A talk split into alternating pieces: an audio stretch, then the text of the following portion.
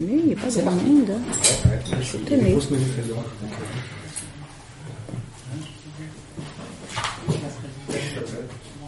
Nous recevons aujourd'hui euh, Claire Ozias pour son livre Le Trinard, qui est sorti aux éditions de l'Atelier de création libertaire. Qu'en dire d'autres C'est un très bon livre, hein, je vais pas dire le contraire. Et Claire va dire la suite. C'est une mauvaise présentation?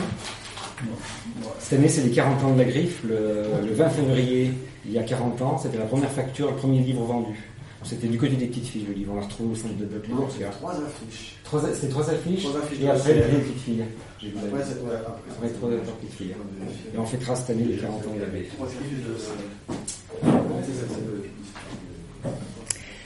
Donc je suis l'invitée de, de cette librairie.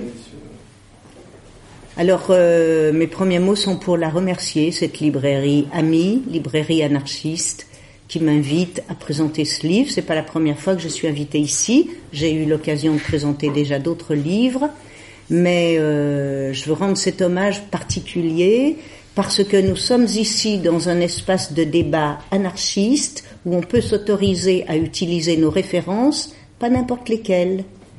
Et par conséquent, j'espère que nous allons utiliser ce privilège à bon escient. Alors, je suis née à Lyon, peut-être euh, il y en a encore qui le savent pas. Je suis lyonnaise de naissance, j'y ai fait mes études, j'y ai appris à lire, et il se trouve que j'étais aussi à Lyon en mai 68.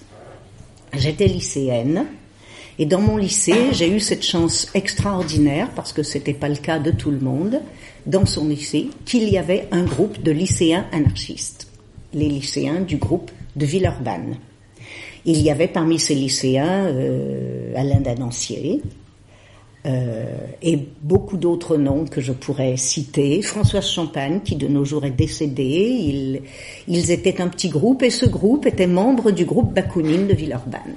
Et euh, il se trouve que euh, le 3 mai, ce petit groupe qui animait le ciné-club de mon lycée me demande de euh, animer un ciné-club. À l'époque, les ciné-clubs, c'était un peu comme là, c'était des lieux où on, on- diffusait des débats pour un film, je sais pas lequel. Et alors je devais parler, faire la critique de la scolarité, la question scolaire. Et puis le 3 mai au matin, j'apprends, je sais plus comment, qu'il y a meeting à l'INSA. Alors je vais voir mes copains du ciné-club et je leur dis mais c'est que je vais pas pouvoir faire le débat parce que moi je vais au meeting. Et ils me répondent ah ben nous aussi. Alors là j'étais complètement ébahi. C'était bon. Et nous nous sommes retrouvés à ce meeting dont j'ai un souvenir absolument inc- incroyable avec ma copine de classe Claire Sema. Eh bien, nous n'avons plus quitté en quelque sorte les rangs euh, euh, des manifs et des occupations de mai 68. Et euh, c'est donc ainsi que moi j'ai pris cette part en tant que lycéenne et que, ayant rencontré premièrement d'abord des militants du groupe Bakounine de Villeurbanne et puis deuxièmement ensuite des militants de la JCR de Lyon euh, jeunesse communiste révolutionnaire, qui les uns et les autres ensemble ont fondé ultérieurement ce qu'on appelle le mouvement du 22 mars de Lyon, ce qui est une légère, euh, je dirais, euh, extrapolation de ma part, car je, je, on pourra vous préciser ça, il n'est pas sûr que jamais il n'ait décidé qu'il s'appellerait le mouvement du 22 mars de Lyon, mais en tout cas, le fait est que c'est ainsi que ça a fonctionné euh, non pas institutionnellement, mais dans la pratique, dans la réalité. Et euh, voilà, ceci pour le point de départ de ma mémoire. Alors, ce que je voudrais vous dire, c'est que quand on est lycéen et qu'on a 17 ans, on n'est pas sérieux, comme l'écrivait le poète. Et c'est pas du tout pareil que quand on a 30 ans et qu'on est un militant politique avéré, patenté et qui a déjà fait toutes ses classes depuis euh, 12 euh, ou, plus années davantage dans des organismes politiques ou des luttes politiques, comme ce fut le cas d'une amie qui s'appelle Françoise Routier, qui était née en 1940, qui est décédée en 1995 et qui est entrée au Parti communiste de Lyon-Breteau en 1956. Donc vous imaginez Enfin, je ne sais pas si on peut imaginer. J'essaye souvent de faire comprendre la différence que ça peut être d'être un lycéen qui naît, qui à la vie politique, même si on n'était pas des euh, comment, enfin, euh, euh, d'une absolue inculture politique. Ni moi, ni ma copine, ni mes autres copains lycéens n'étaient des gens d'une totale inculture politique. On sortait tous de familles dans lesquelles il était euh, fréquent qu'on on fasse des, on entende des débats, des, des commentaires d'actualité. On n'était pas comme ça. Mais évidemment, on n'avait jamais milité, et donc ça veut dire que pour les gens comme moi, mai 68 perdu deux mois plus tard, mais en fait, pour ainsi dire, un mois plus tard, ça a été une défaite magistrale, monumentale, dont nous ne nous sommes jamais remis. Jamais remis. Ce qui n'est pas le cas des personnes plus âgées. J'ai eu des copains, alors après, on peut, ceux qui sont au milieu, qui avaient 20 ans, c'est sans doute encore un peu différent. Mais j'ai eu des copains, nous avons connu des copains qui avaient 30 ans en mai 68, par exemple Jacques Floreau, aujourd'hui décédé, comme Françoise Routier, des, gens qui étaient importants à l'époque. À Lyon, bon, évidemment, ils, ils en ont pris plein la gueule à la défaite politique, mais ils s'en sont remis. S'en sont remis parce qu'ils avaient tout simplement une épargne derrière eux. Ils n'étaient pas nouveau-nés pendant mai 68. Donc, c'est pour vous dire qu'il y a des expériences de mai 68 selon les uns et les autres qui sont différentes, qui sont différentes selon l'expérience que vous avez vécue, ce qui vous a traversé. Et quand j'en parle avec des amis lycéens à Paris, lycéens du CAL de Paris, exactement de mon âge, 1951, eux aussi ont vécu une défaite politique magistrale. Et j'ai un ami, par exemple, qui était lycéen euh, euh, à Paris, ils ont occupé leur lycée à Paris, ce qui n'était pas le cas à Lyon. Nous n'avons pas occupé nos lycées. Freddy Gomez, qui fait une revue, bulletin de critique bibliographique depuis longtemps et qui me dit qu'il lui était le fils d'un militant anarchiste en pointe euh, dans la Révolution espagnole. Son père était responsable de Solidaridad il me raconte que son père, à la défaite de mai 68, lui a expliqué, a passé du temps à lui expliquer ce que c'est qu'une défaite politique, pour qu'il puisse atterrir de manière euh, moins violente et moins perturbée, euh, qu'il soit pas tout seul. C'est extraordinaire quand il m'a raconté ça, c'est extraordinaire cette passation. Bon, moi c'était pas le cas parce que bon, bref, voilà. Ceci pour vous euh, poser un décor, pour vous expliquer aussi que les gens, selon qui ils sont à tel moment de leur vie, n'ont forcément pas tous vécu l'expérience de la même manière. Il y a des gens qui, étaient au, Parti communiste, qui n'ont rien vu passer, qui même étaient hostiles et qui aujourd'hui se revendiquent de mai 68. Il y a de tout. Pardon. Et qui ne sont pas sortis de chez eux. Il y a de tout. Il faut bien comprendre qu'on ne peut pas se trouver devant une homogénéité de discours parce qu'il y a une pluralité absolue d'expériences sans parler des analyses, bien sûr. Mais l'analyse, moi, je ne crois pas à la déesse raison souveraine absolument. Les analyses proviennent aussi de l'expérience qu'on a. Donc, ceci pour vous expliquer, ne vous étonnez pas, c'est une richesse qu'il y a une pluralité d'approches. Mais c'est une richesse dans un certain contexte. Parce que le militant communiste qui vient aujourd'hui s'approprier mai 68 sous mon nez, là je suis plutôt pas tellement contente, quoi. Hein. Et même si le journal L'Humanité aujourd'hui n'a rien à voir avec ce qu'il était il y a 50 ans, je suis toujours assez mécontente du fait qu'il n'y a jamais eu d'autocritique de la part des communistes, ni sur leur histoire française, ni sur leur histoire internationale, et donc on ne peut pas faire comme si on était vierge de toute, de toute histoire. Et c'est ce qu'ils font. C'est ce qu'ils font. Et ça, ça ne va pas parce qu'ils nous ont fait la terre brûlée pour des siècles dans la Révolution, et on, ne peut pas se présenter de cette façon-là. Donc évidemment, vous avez le bloc, évidemment, du au pouvoir, le, bloc gaulliste, secondé de manière volontaire ou involontaire, ça m'est complètement égal, par le bloc de la première gauche, à savoir Parti communiste et CGT. Tous ces gens-là, il faut... Euh, euh, euh, oui, ils, ils, ont vu mai 68, très certainement. Ils ont des choses à en dire, bien entendu, mais... Cela n'en fait pas des alliés ni des amis pour autant, et surtout pas tant que la critique réelle de ce qu'il s'est passé n'a pas été faite. Après, on entre dans un autre territoire, qui est le territoire immense de ceux qui ont été en faveur de mai 68. Mais ceux qui ont été en faveur de mai 68, là aussi, c'est pas la foire d'empoigne, mais c'est beaucoup, beaucoup de monde très différents les uns des autres. Finalement, ce qui, 50 ans plus tard, apparaît, ce qui est assez étonnant, c'est qu'en réalité, malgré ces diverses différentes, beaucoup sont allés finalement dans le même sens. Ça, c'est le plus intéressant. Et quand les gens, et, ça, c'est le plus intéressant, et quand les gens sont de bonne foi, ce qui n'est pas toujours le cas, malheureusement, mais par exemple, j'ai interviewé pour ce livre, entre autres, je vous raconterai ensuite l'histoire de ce livre, j'ai interviewé un copain, militant maoïste en mai 68. Je n'étais pas maoïste, ni de près ni de loin. Mais c'est tellement un honnête homme c'est tellement un honnête homme qu'il n'a pas besoin de se raconter autre chose que l'histoire où il était. Il, n'a pas besoin de transformer sa mémoire, son histoire. Il dit les choses, aujourd'hui, il les analyse telles qu'il s'en souvient et, qui était sa... Et c'est très... Et du coup, c'est très très intéressant. Alors que s'il se présentait comme s'il avait toujours été du bon côté de la barrière des origines à nos jours, ça n'aurait absolument aucun intérêt. Absolument aucun intérêt. Vous voyez? Bon, voilà. Alors, ce livre, ce livre, c'est plusieurs livres. Il commence avec la découverte d'un manuscrit dans les archives, dans les archives familiales, à la mort de mon père, pour être très précis, il y a 12 ans de cela, d'un manuscrit que j'ai connu et dont j'avais absolument oublié l'existence. Et ce manuscrit, c'était Raton Munch et Mougin. Bon.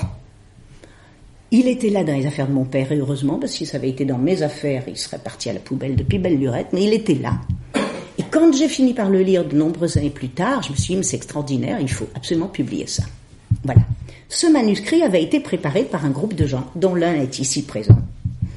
Un petit groupe de gens, euh, Françoise Routier, Sylvain Massé, qui étaient les chevilles ouvrières et dynamiques, accompagnés d'autres camarades, parmi lesquels, une fois à l'occasion, c'est pas seulement qu'il me l'a dit, mais c'est que je l'ai retrouvé par écrit, Manolo, Alain Thévenet, euh, Cristobal, euh, sans doute Michel Marcelin, à mon avis. Bon, des gens qui décident qu'au sortir de prison de Raton et Munch, ils vont faire un livre avec ces gens-là, pour que enfin ils prennent la parole et ils s'expliquent sur l'aventure qui a été la leur et euh, ce qu'ils ont vécu. Bon, qui sont ces gens? Ce sont deux personnes qui ont été inculpées de la mort d'un commissaire de police au cours de l'émeute et des barricades de Lyon le 24 mai 1968. Ces gens-là n'y étaient pas plus pour quoi que ce soit que tous ceux qui se trouvaient sur les lieux au même moment, et même pas forcément sur ce lieu, mais sur les lieux du centre-ville, mais l'ultra-droite avait besoin de se venger et de trouver des boucs émissaires. Elle a pris ces boucs émissaires, je vous expliquerai si j'ai le temps pourquoi. Toujours est-il que ces gens-là ont fait 18 mois de tôle, et que finalement, on a réussi à faire quand même tellement de bruit que finalement, ils ont été acquittés, et le soir de leur acquittement, ils sortent de tôle, et Françoise... Pardon en cours d'assises, en cours d'assises du Rhône, et que le soir même, Françoise Routier, Sylvain euh, et d'autres vont dîner avec eux euh, sur le bord de, Saône pour célébrer leur libération et disent on fait un livre. Et ils ont fait ce livre. Ils ont fait ce livre. Et ce livre devait être publié. Alors, faire ce livre, ça veut dire aller interviewer les gens chez eux. Michel Raton, Marcel Munch.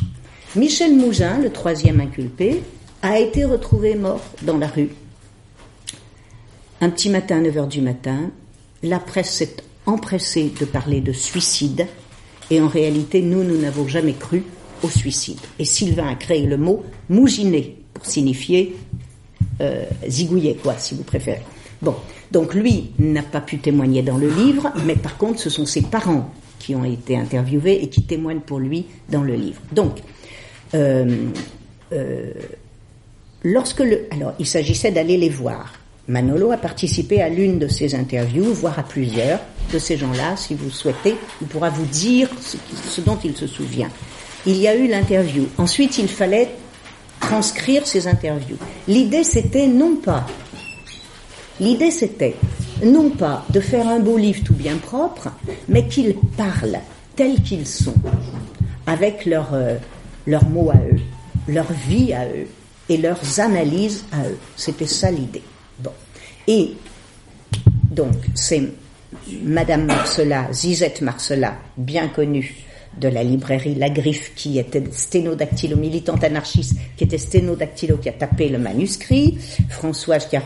Enfin, toujours est-il qu'au moment où le livre devait sortir aux éditions Champs Libre, Libre, dans les courriers avec Gérard Guégan, patatrac, Michel Raton, le jour où Françoise Routier s'amène chez lui pour récupérer l'accord de publication, Michel Raton lui dit, d'ailleurs pas Michel, mais sa famille, je, refuse que le livre soit publié. Bon, alors, ils n'ont pas compris pourquoi, et finalement, voilà pourquoi le livre n'a pas été publié. On aurait pu publier ce que moi-même j'ai pris le parti de faire pour ce livre-là, les autres textes mais finalement, je ne sais pas, euh, le livre n'a pas été publié. Et c'est ce manuscrit que moi je retrouve.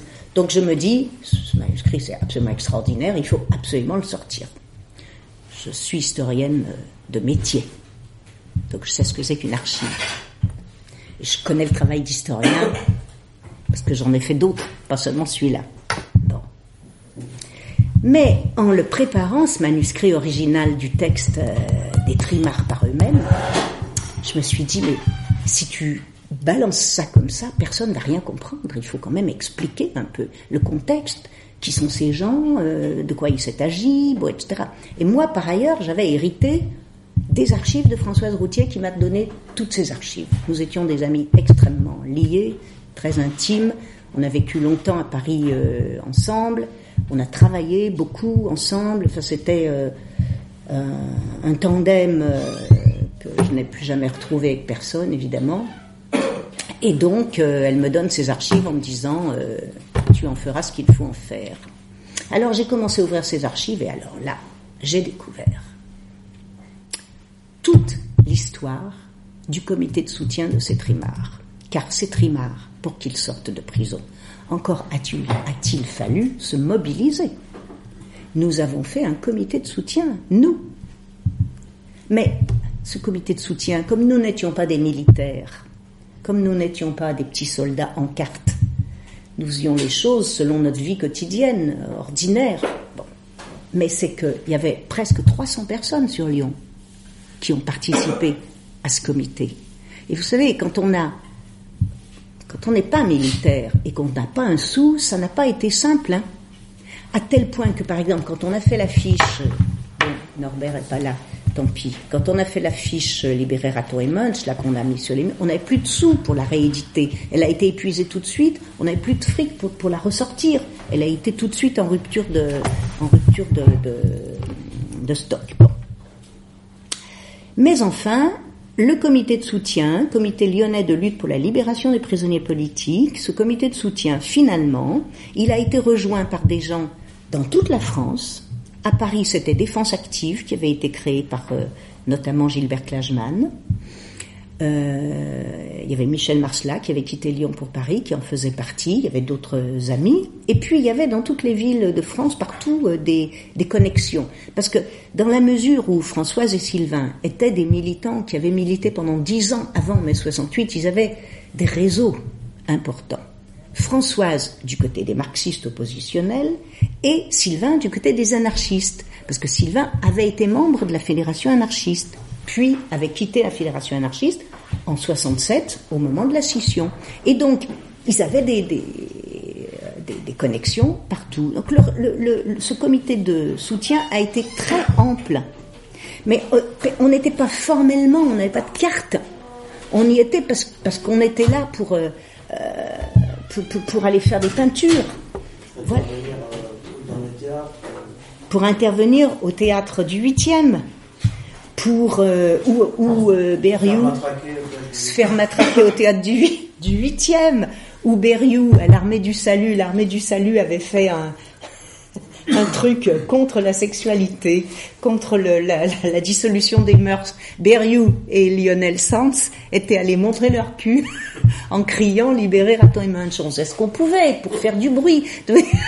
On faisait ce qu'on pouvait pour faire du, pour faire connaître, pour faire connaître.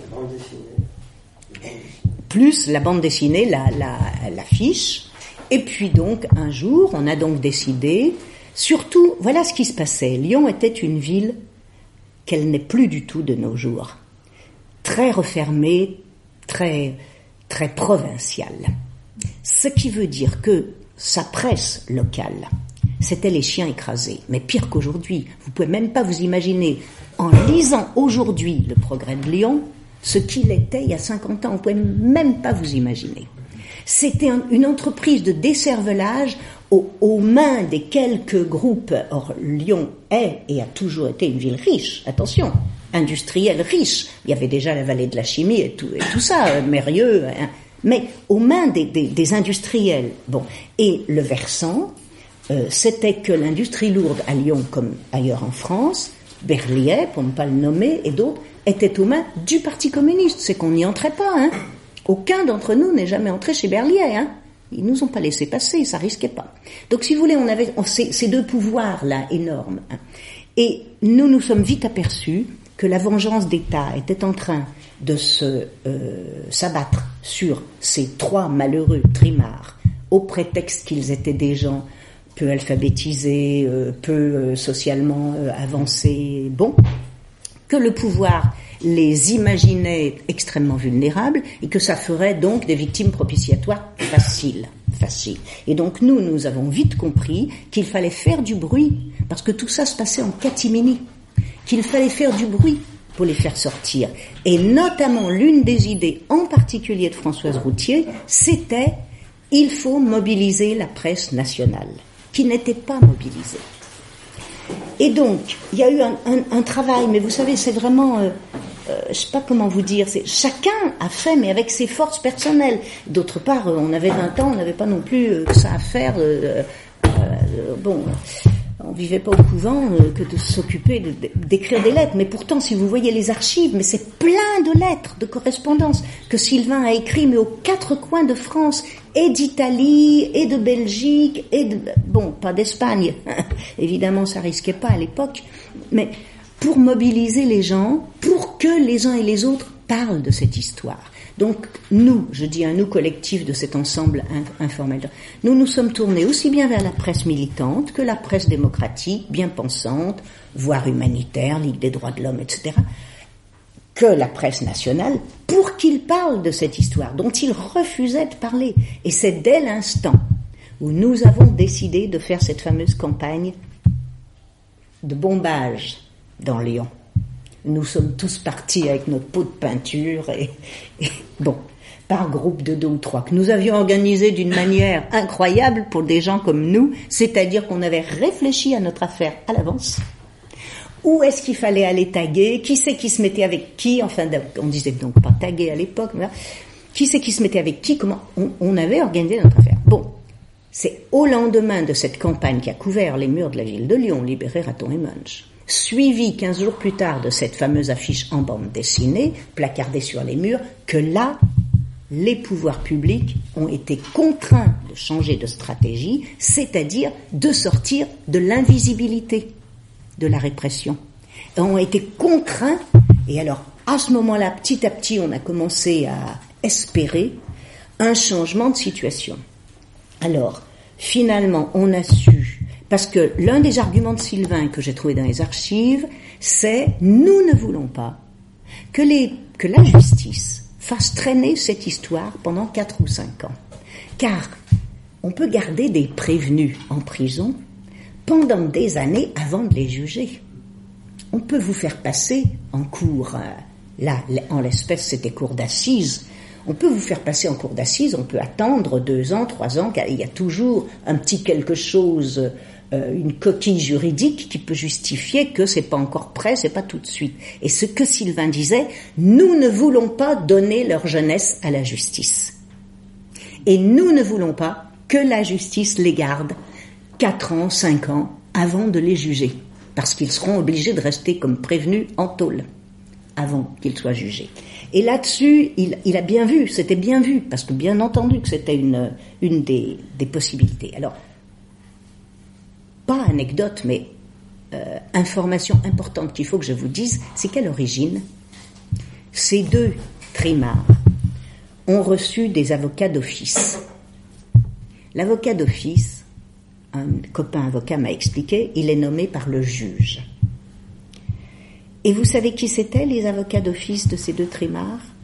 Pour Raton, Tixier-Vignancourt, et pour Munch, Jo qui ne valait pas plus cher Tixier-Vignancourt parce qu'il était également un militant d'extrême droite. Deux avocats nommés d'office par la Cour, à et à Munch, tous les deux militants actifs et célèbres d'extrême droite. Nous avons su qu'ils étaient en tôle par des copains, dont Sylvain qui est décédé, donc on peut aisément dire son nom, mais d'autres qui ne sont pas décédés, qui étaient en prison, à la prison de Lyon, la prison Saint-Paul. Et en prison, ils ont découvert ces trimards qui étaient nos copains dont personne ne parlait.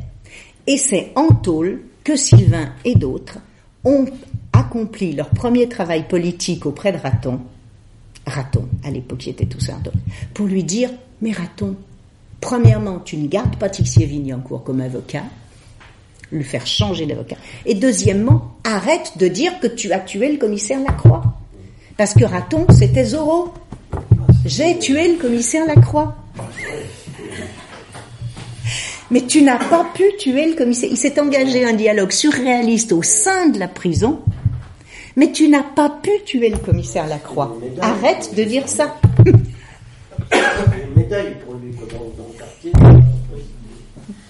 Bon, alors on a réussi à lui faire entendre raison. Il a réussi à changer un peu de discours et donc on a pu réussir à changer un peu de, stratégie globale. Bon, et donc finalement, il a eu Maître Lafuong, qui était un avocat, qui s'était illustré pour sa défense des révolutionnaires et des gens euh, en Algérie du FLN qui n'était pas une flèche, mais enfin c'était tout de même quand même mieux que Tixier cours. Et Jovuillard est resté, mais curieusement, il n'a pas fait de, de, de, vague du point de vue de l'extrême droite, l'avocat de Munch. Il, s'est tenu à peu près peinard. Donc voilà, donc ils sont passés en cour d'assises et comme on a fait du battage, tout le monde, globalement, je dis on, c'est un on collectif, comme on a fait suffisamment de battage, la presse nationale s'en est mêlée. Et la presse nationale est venue assister au procès. Mais c'est que ça changeait tout. Il y avait Le Monde, il y avait euh, je sais pas qui d'autre euh, encore à l'époque. Ça changeait tout. C'était pas le progrès de Lyon et les chiens écrasés. Donc, à ce moment-là, il y a une personne qui a eu un petit rôle euh, individuel supplémentaire, distinct, c'est Jean Kergrist. Jean Kergrist, c'était un clown. Il a été clown. Il a écrit ses mémoires. Vous pouvez lire ses mémoires. Mémoire d'un clown. Bon, mais avant d'être clown, il était dominicain prêtre. Il devait devenir un prêtre dominicain et donc il était envoyé spécial de témoignages chrétiens. Témoignages chrétiens. Et ce mec-là, il a décidé qu'il fallait aller secouer le cocotier et faire venir les collègues journalistes de la presse nationale. Et donc, plusieurs sont venus, européens et je sais pas qui d'autre, enfin, sont venus. Je crois qu'il y avait Potacher pour européens. Enfin, ils sont venus. Et donc, le discours changeait un petit peu. Et finalement, coup de théâtre, le médecin qui avait soigné le commissaire Lacroix à l'hôpital Grange-Blanche, Paul Gramont, est venu, alors qu'il n'était pas prévu au débat, est venu euh, témoigner au procès comme invité surprise en expliquant que ce commissaire n'était en aucune façon mort des coups et blessures de la manifestation, mais il était mort d'une crise cardiaque. Il a, ils ont été acquittés. Acquittés. Bon. Ah, moi je m'appelle euh, Frédéric Martinez, dit Freddy Dimano le, 24 mai, le 25 mai au matin, moi j'étais à la faculté de lettres après les nuit des barricades, et moi j'ai recueilli, comme d'autres, enfin, un, groupe, peut-être 5 ou 6, j'ai recueilli ben, les dires de deux infirmiers du, de l'hôpital dans lequel le commissaire Lacroix avait été euh, amené, et qui sont venus à la faculté de lettres.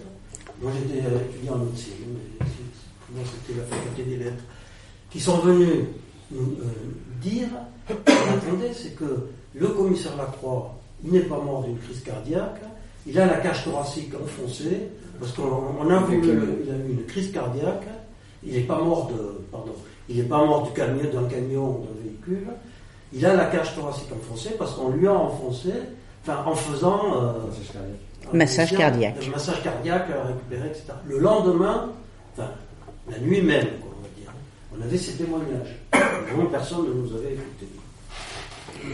Ça avait circulé. Mais finalement, donc, l'ultra-droite a essayé de faire croire que c'était, euh, comment vous dire, euh, euh, que c'était un effet immédiat des combats. Bon.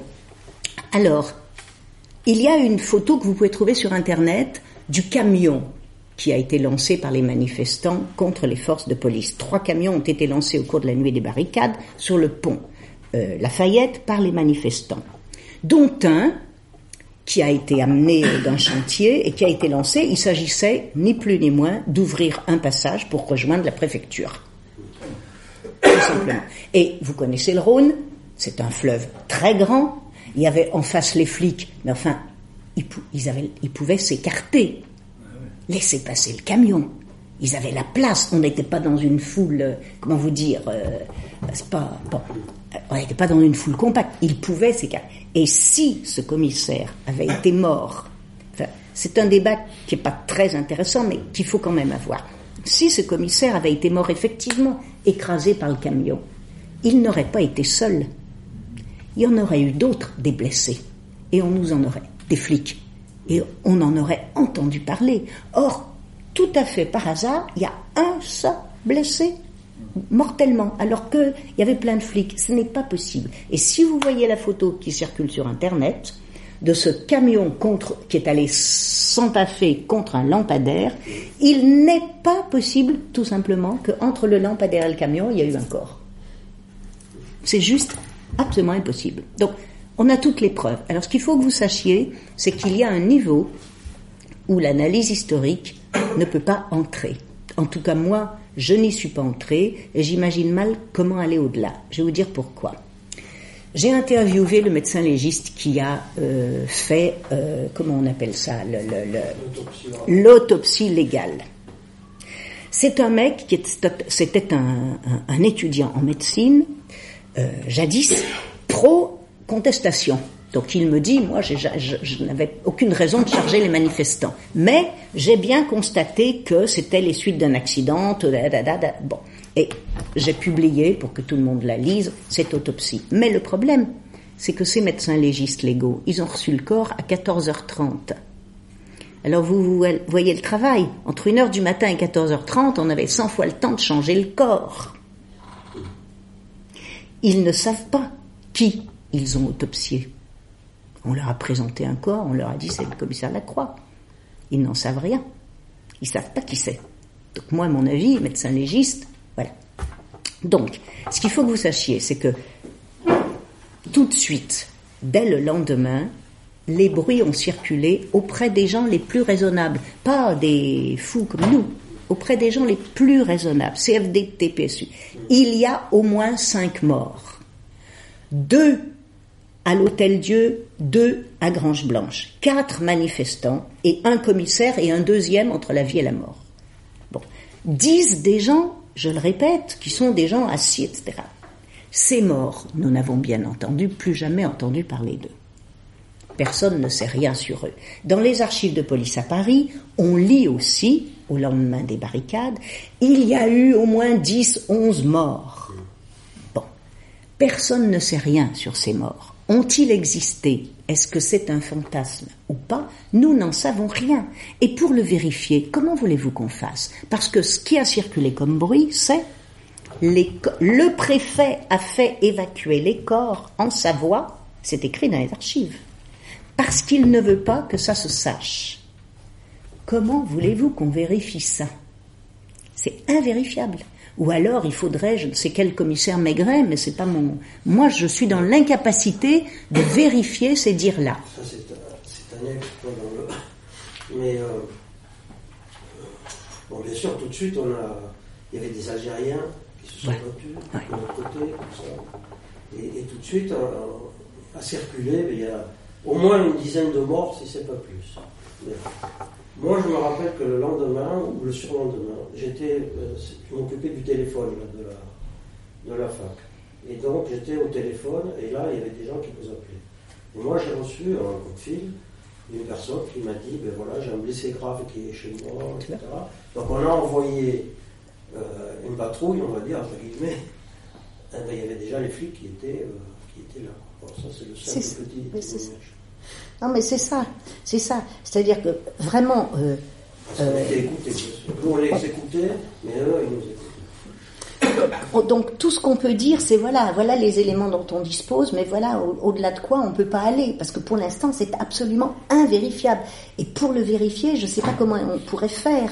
Est-ce qu'il y aurait eu un nombre d'accidents euh, abusivement déclarés, alors que ben, on n'en sait rien. Certains ont dit qu'il y a eu des corps qui ont été jetés au Rhône. On n'en sait rien. On n'en sait absolument rien. Alors, on a Et vu- enfin, moi, je peux dire que j'ai vu euh, deux personnes euh, dans Rhône, se jeter dans. Bon. tu les as Quand- vus Oui, quand il y a eu les, les, les attaques sur le pont, euh, bon, après, euh, C'est. Enfin, peut-être que- qu'elles se sont retrouvées sur notre berge. hein. Mais enfin, c'est vrai qu'on a dit qu'il y en a qui, Mais bien sûr, dans d'autres communes.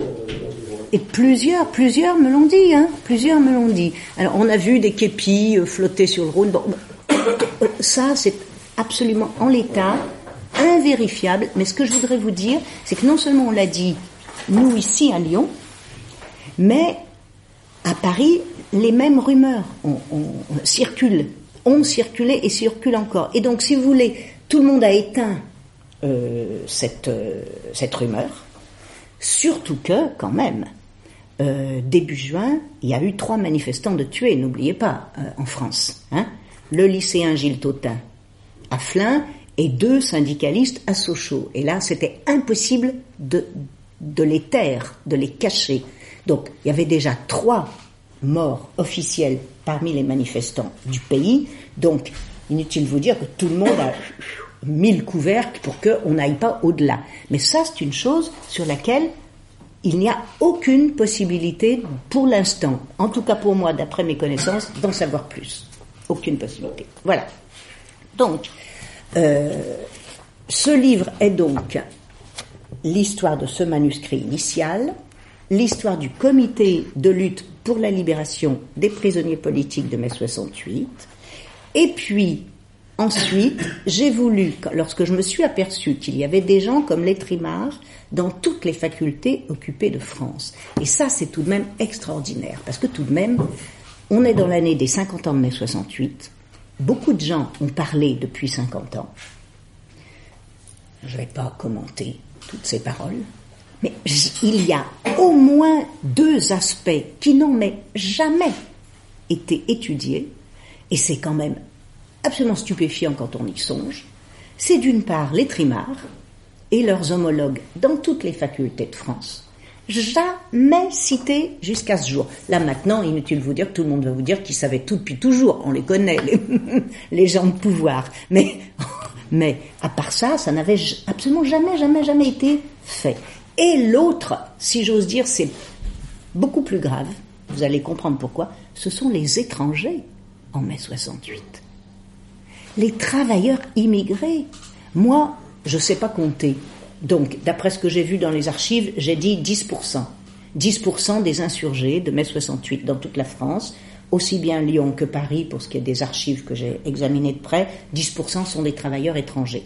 Par travailleurs étrangers en 68, on entend maghrébins, dont surtout des Algériens, mais d'autres euh, de pays arabes. Par exemple, on m'a parlé euh, d'une femme égyptienne, à Lyon, à Lyon, espagnol, travailleurs pauvres et exilés politiques, parce qu'enfin Franco est vivant en 68, rappelez-vous tout de même.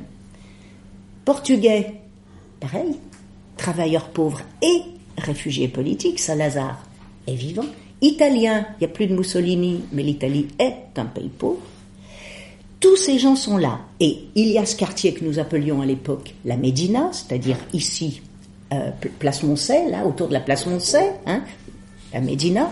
Ce quartier s'est battu beaucoup plus longtemps que le quartier où nous, nous étions, entre guillemets, on va dire étudiants, mais évidemment c'était bien davantage que ça, à savoir euh, Cordelier. Hein. Là, de ce côté-ci du Rhône, moi je sais jamais où est-ce que rive gauche, rive droite, j'y comprends rien. Nord, bon, à peine je. Bon, rive gauche. Donc rive gauche, Moncey, voyez, autour de la, la Médina, disons, ça s'est battu jusqu'à 4 heures du matin. Tandis que nous, à 1 heure du matin, on est rentré à, à la fac, on s'est replié. À 4 heures du matin, ils se battaient encore, il y avait des barricades qui flambaient, etc. Et des ratonnades qui ont finalement été dénoncées par la CFDT, qui commençait à avoir une section travailleurs immigrés, les seuls. La CGT n'a pas dit un mot, pas un mot. Et quelques temps plus tard, la CFDT et l'UNEF se sont élevés contre les ratonnades des travailleurs immigrés, mais si, ça c'est au moment des faits, mais dans la mémoire, l'histoire, il n'y a pas eu beaucoup d'historiens qui se sont penchés, mais quelques-uns, il n'a encore jamais été fait mention de ces travailleurs immigrés qui ont formé 10% des insurgés, mais vous vous rendez compte? C'est absolument incroyable. C'était une fraction importante de la population française, et ces gens-là, quand même, qu'est-ce qu'ils ont risqué? On les a arrêtés, tabassés à mort. Il y a des témoignages où les visages sont en sang dans les commissariats, expulsés le jour même manu militari dans le pays d'origine, ou quand il s'agit d'Espagnols ou de Portugais, ils sont mis en taux lilico, puisque euh, ce sont des, des dictatures, on peut dire ça comme ça. Donc, les risques qu'ils ont pris, eh bien, il n'y a aucune histoire de ces gens-là qui a été faite, aucune mémoire, aucun, aucune considération. Et je le répète, à Lyon, nous avons les données exactes, mais on les a aussi à Paris. Hein. Parce que si vous voulez, quand on travaille, comme je l'ai fait entre autres, mais pas seulement, sur les archives de police, qui, qui sont un des matériaux des historiens, archives de police, eh bien, la police, il ne faut pas oublier que c'est pas seulement une matraque, c'est aussi une administration. Ça veut dire quoi une administration? Elle marque tout. Et après, une fois qu'elle a tout marqué, avant de nous le communiquer, ils effacent. J'ai reçu des dossiers à Paris vides. Ah, ça, on me les a donnés. Ils étaient vides. Bon. Mais malgré tout, il reste des traces. Et toutes les personnes qui ont été arrêtées en mai 68, cinq minutes ou une heure ou un, tous sont inscrits dans, dans l'administration de la police. Donc, tous ces étrangers, je les ai tous vus passer avec leur qualité, leur métier, leur citoyenneté, etc., etc. Et donc, on peut la faire, cette histoire. Donc là, je suis presque scandalisée de mes collègues et autres hein, que cette histoire n'a jamais été faite. Alors que 10% quand même, 10% des insurgés sont des travailleurs pauvres et qui ont été massacrés par les forces de l'ordre, sans aucune possibilité de réplique, puisque par définition ils étaient pauvres et que personne ne pouvait les soutenir. Il y a une spécialité à Paris, faut que je vous dise quand même, c'est qu'à Paris, et uniquement à Paris, il y a d'autres étrangers, mais qui ne sont plus des travailleurs pauvres, qui sont des cadres. Des journalistes, des gens qui travaillent dans la publicité, des photographes, des militants internationalistes, politiques, des, publicistes, des gens comme ça, qui viennent des pays du Nord et plus du Sud. Des Allemands, des Anglais, des, Scandinaves, des, Danois. Ils viennent parce que c'est la fête, qu'ils ont, ils participent, donc ils sont dans les manifs. On les arrête dans les manifs, ils sont également expulsés, mais eux, par contre, c'est pas la tôle qui les attend à l'arrivée quand même. Bon, donc il y a la hantise de la part des pouvoirs publics, il y a la hantise des, étrangers, ça c'est sûr.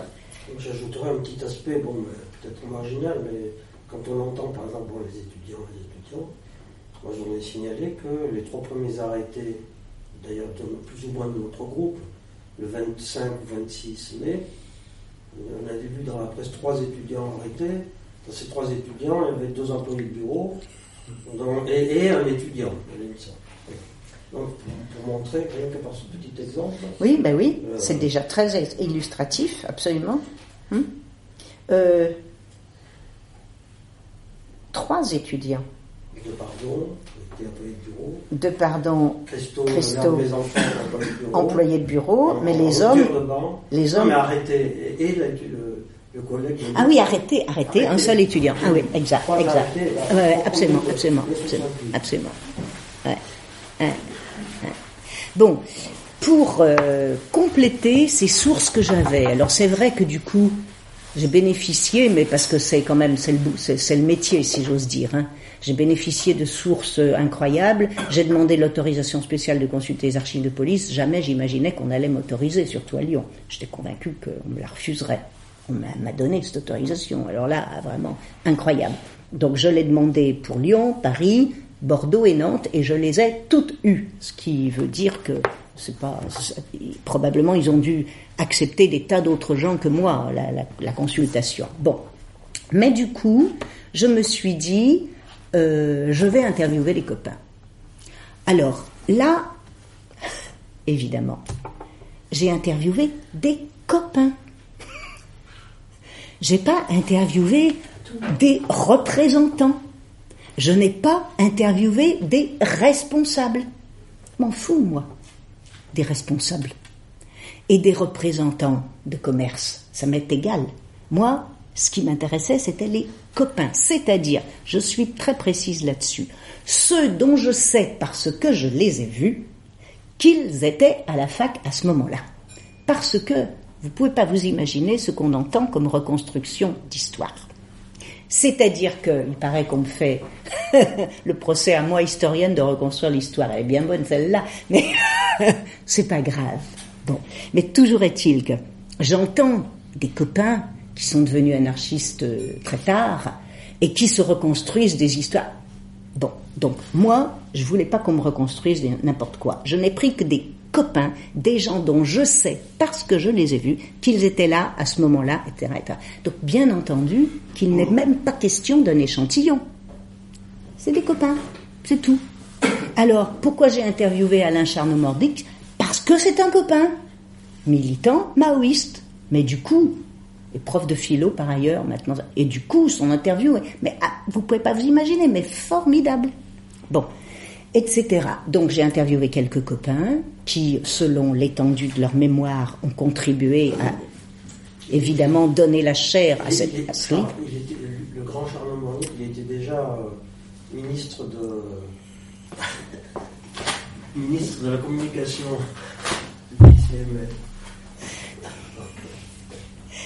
Bon, et euh,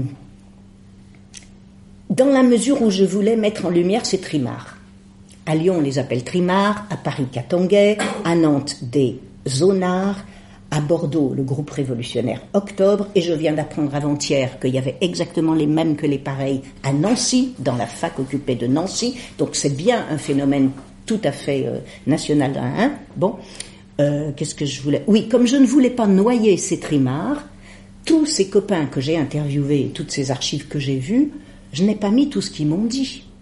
C'était pas l'objectif du livre. L'objectif du livre, c'était les trimards. C'est pas mai 68 intégralement, ni même mai 68 vu par ses copains. Parce que, vous imaginez, chacun, ce sont des heures. On a passé, avec Manolo, on a passé euh, une journée quasi. Chacun, ce sont des heures et des heures de débat, d'enregistrement, de discussion, d'explication. Euh, avec Christo euh, une après-midi, avec etc. tous ceux qui ont donné le Charnot, je l'ai interviewé deux fois, etc. Bon, et donc c'est un livre en soi, c'est un autre livre. Donc j'ai bien annoncé qu'il est vraisemblable qu'il y aura plusieurs livres. Celui-là, c'est sur les trimards. Il y aura plusieurs livres. Il y aura un livre sans doute sur le mai 68, le nôtre. Pas celui des autres. Pourquoi je ferais celui des autres? Ils ont qu'à le faire eux-mêmes, leur livre. Moi, c'est le nôtre qui m'intéresse. Bon, etc., etc. Donc je ne dis pas que cela soit euh, comment vous dire, euh, euh, quand, on fait l'histoire, on fait l'histoire par un petit bout. On ne fait pas la totalité. Celui qui prétend être objectif, connaître la totalité, ben, c'est un menteur, tout simplement. C'est impossible. C'est impossible. Même à nous tous, nous ne savons pas tout ce qui s'est passé la nuit des barricades. Même on ferait 100 interviews de nous, vraiment, qu'on ne saurait pas tout. C'est impossible. Il y a un copain qui a voulu témoigner dans le livre sous un pseudonyme, donc on va garder son pseudonyme, Paul Pétiez. Il a une, un regard, bon c'était un ouvrier de chez Richard Continental, il a un regard sur ces manifs que nous, nous n'avons pas. tout à fait autre chose. Et il y était, comme tout le monde, et il raconte. C'est-à-dire que il est impossible de saisir une totalité. C'est absolument impossible. On ne saisit qu'un petit bout d'une totalité. Et c'est une totalité qui n'est jamais close et jamais finie. Les uns et les autres peuvent illuminer, éclairer, euh, changer, transformer, etc. Donc c'est ça qu'il faut dire. Voilà. Alors maintenant, c'est vrai que moi, j'ai voulu dans ce livre faire un livre iconoclaste, faire un mai 68 qui n'est pas le mai 68 de la bourgeoisie, fut-elle anciennement révolutionnaire, c'est vrai, c'est vrai que je n'ai pas beaucoup de considération pour les gens qui croient qu'ils occupent des postes importants, même si c'est imaginaire, c'est tout à fait vrai, et c'est vrai que je suis intéressée par rendre leur noblesse et leur dignité à des gens à qui on ne l'a pas encore reconnu. Par exemple, ici les trimards. Mais tout ça est vrai, c'est la, la volonté, c'est pour ça que j'ai fait ce boulot. je ne vais pas dire le contraire. Hein. c'est pour ça, voilà. Et maintenant, il reste cette dizaine de témoignages d'amis qui sont leur mai 68, c'est tout à fait autre chose, c'est leur mai 68, à ce moment-là, c'est plus les trimards, accessoirement on les croisera, et puis il y a d'autres euh, euh, sujets, ça c'est voilà, voilà, voilà ce que j'ai voulu faire, et donc c'est la raison pour laquelle, alors je regrette un peu, bien sûr, que un aspect des archives de Françoise Routier soit peu euh, comment dirais-je, valorisé dans ce livre parce que nous avons eu des difficultés à le faire. C'est-à-dire que Françoise Routier, elle a tout de même eu la présence d'esprit extraordinaire quand euh, on a dû vider la fac. On avait une salle à la fac, le, comité de coordination. Dans ce comité de coordination, sur les murs étaient épinglés des petits mots écrits à la main. Attention, tel numéro de bagnole, c'est une bagnole de flic on demande, telle usine demande deux étudiants pour discuter euh, tel jour, telle heure. Rendez-vous, euh, distribution de tracts. Bon, tout ça manuscrit. Françoise a tout récupéré. D'ailleurs, tout, je n'en sais rien, puisque je n'y étais pas, peut-être pas tout, mais beaucoup. Et tout ça, on a ça, tout ça dans ses archives. C'est-à-dire que c'est une valeur inestimable. C'est-à-dire que ces petits papillons manuscrits du centre de coordination, c'est d'une valeur inestimable. Nous, nous les avons retranscrits, je dirais, le texte, si vous voulez, mais évidemment, ça ne rend rien sur la puissance euh, vivante de, de, cette archive-là. Bon, ça c'est un livre d'art, c'est autre chose, il faudrait faire autre chose. Donc, euh, euh, nous avons, les éditeurs et moi-même, retransmis l'information qu'il, qu'il formelle qui est contenue dans ces petits papiers, mais nous n'avons pas retransmis, nous n'avons pas pu, c'est pas un film, retransmettre en, de manière vivante euh, ce qu'ils signifiaient, de quoi ils étaient porteurs. Voilà. Écoutez, je vais me taire pour vous laisser la parole, si vous le voulez bien, et je vais répondre à toutes vos questions. Et si vous le souhaitez, en plus de vos questions, d'abord il y a plusieurs participants ici qui sont euh, aussi des euh, survivants de mai 68, à un titre ou à un autre, mais en tout cas, Manolo qui est, qui est présent parmi nous peut aussi, parce qu'il a participé au livre et à l'occupation de la fac au premier chef, augmenter certaines, comment vous dire. Euh, je viens démarrer juste par rapport ce que tu as dit au début, qui est un peu extérieur au, livre. Tu as expliqué que, que toi, tu étais lycéenne, donc, puis que euh, dans un groupe anarchiste de, ton lycée, et puis que euh, ensuite, bon, tu n'étais peut-être pas préparé à ce qui allait se passer, et après, ce qui s'est passé après, c'est-à-dire la, défaite, euh, etc. Bon, et puis euh, tu as dit, mais euh, chacun avait son, parcours. Ben moi, le mien, moi j'étais tout à fait préparé. Hein. Même peut-être avant que je naisse. ben oui, on explique quand même. Non, c'est bon, mais, moi, moi, je suis né en 1947. mes parents ont fait la guerre d'Espagne. Mon père était chef de bataillon la militarisation dans la colonne de Louti. Ma mère était combattante à la colonne Los Aguiluchos en Aragon. Après, elle était au comité économique et l'industrie du pain et elle retraitée à Barcelone. Bon, deuxième guerre. Moi, tout petit, j'allais aux, réunions le dimanche de la Fédération locale de peau de la CNT en exil. Et puis, euh, voilà, quoi. Donc, euh, jeunesse libertaire espagnole. Bon, c'est vrai que je pensais quand même qu'on n'était pas beaucoup à penser ce qu'on pensait. Et quand je suis arrivé à Lyon, de ma province, voisin par Toulouse, et que euh, arrive euh, le 3 mai euh, 68, ben, j'étais, euh, je me suis rendu compte que j'étais pas tout seul à penser ce que je pensais, et que même il y en a qui pensaient pas comme moi euh, une semaine avant, que j'ai vu en tête euh, attraper les drapeaux, etc. Bon, moi, attraper les drapeaux, euh, c'était pas mon. Je n'ai jamais été contrôlé et je savais ce qu'il fallait faire, euh, enfin, les précautions qu'il fallait prendre. Mais voilà, bon, donc c'était. euh, donc la défaite euh, m'a pas trop surpris, quoi, puisque finalement, bon, autour de moi, il y en a qui ont été vraiment surpris et puis qui, qui sont tombés. Quoi, hein. Parce que tu étais toi-même issu d'une défaite historique Voilà. antérieure. La seule chose que je peux rajouter là-dessus, c'est que je, vais- je vais le dire avec émotion, j'étais heureux. Mai 68, j'étais heureux. Et je continue à avoir d'être heureux. Mais vous savez, ça, c'est, il, faut bien l'entendre. hein. Il faut bien l'entendre. Parce que d'abord, vous l'entendrez pas souvent. Et surtout dans les commémorations. Mais ce bonheur qu'on a connu, il, il n'a pas d'égal. hein. Il faut l'entendre. C'est ça, hein. justement qui fait que ça a été dur. Mais il n'a. Quand Manolo dit qu'il était heureux, mais je, l'ai remis dans le livre parce que je sais que c'est vrai. Je sais que c'est vrai. Et c'est un fait qui est propre aux révolutions parce que, excusez-moi, parce a, j'ai entendu, excusez-moi, je c'est un fait qui est propre aux révolutions parce que je l'ai lu, figurez-vous, dans Michelet. Michelet. Un de ses textes sur la Révolution française où il dit les vieux nous disaient, donc Michelet, vous voyez, c'est euh, 1820, un truc de genre. Les vieux disaient, en ce temps-là, nous étions heureux. C'est un, bonheur qui est tout à fait spécifique, propre aux révolutions. C'est un truc. Bah, je me tais. Dis-moi. Euh, ouais, le truc, quand tu parles des trimards, tu veux dire quoi? Tu veux dire loupard ou tu veux dire euh, jeune travailleur aussi? Alors, en fait. Oui, oui. Alors, j'ai expliqué longuement, j'ai cherché euh, longuement. Donc, il y a euh, plusieurs. Trimar, ça vient du mot trimer. Trimer, ça veut dire travailler durement. Aujourd'hui, on se souvient, on, on emploie le mot il trime, il, il bosse durement. Bon. Le trimar, à l'origine, au 19e siècle, c'est non pas le travail dur, mais la route. Le cheminot. L'équivalent du logo américain. Voilà, la route. Et donc, le trimar, c'est l'équivalent du hobo américain, c'est ça. C'est-à-dire que c'est un euh, travailleur précaire qui se déplace. Ah, je te dis ça parce que euh, moi, à l'époque, quand j'étais postulé, on était à Bourg-en-Bresse. J'étais au foyer de jeunes travailleurs Oui, parce que j'ai commencé à bosser. On a le même âge. J'ai commencé à bosser à 15 ans. exprès. Mm. Et c'était comme ça.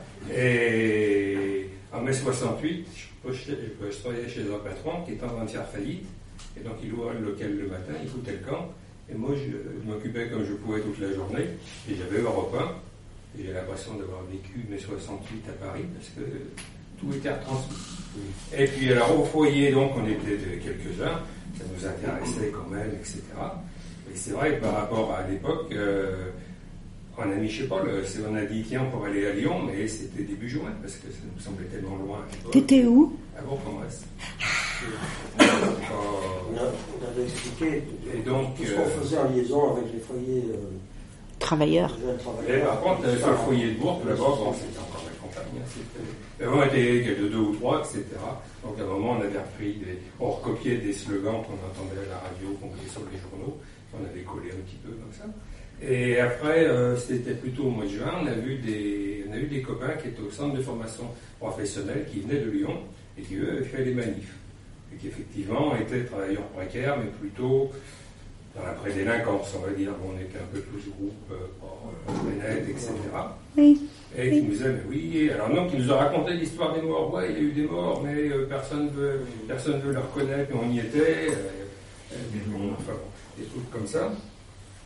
Et c'est vrai que tu disais qu'il y a deux, deux, deux, comment dire, deux groupes qui ont été peu cités, donc souvent les, qu'on appelle les, les voyous, enfin les, trimards, etc. Et euh, les étrangers. Oui. Et je me rappelle bien que d'avoir entendu à l'époque de dire oui, mai 68, d'accord, mais après il y a eu les voyous et il y a eu les Arabes. Mm. Et moi je me rappelle des gens qui avaient dit oui, mais euh, ça a mal tourné parce que tous les Arabes sont descendus de la Croix-Rousse, etc. et tout, etc.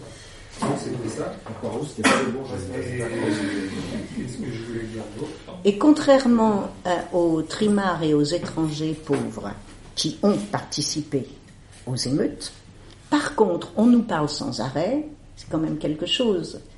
Pour le coup, les, les ré- ré- euh, réagencements a posteriori, on nous parle sans arrêt du mouvement des femmes et du féminisme, qui était totalement absent en mai 68. On nous en parle sans arrêt. Le mouvement des femmes, il naît le 26 en France, le 26 août 1970. 70. Deux ans après, il n'y a pas de mouvement. Il y a des femmes partout qui font tout en mai 68, aussi bien des cocktails Molotov que des manifs, que Castagnier avec les flics, elles font tout. Mais c'est pas du mouvement des femmes.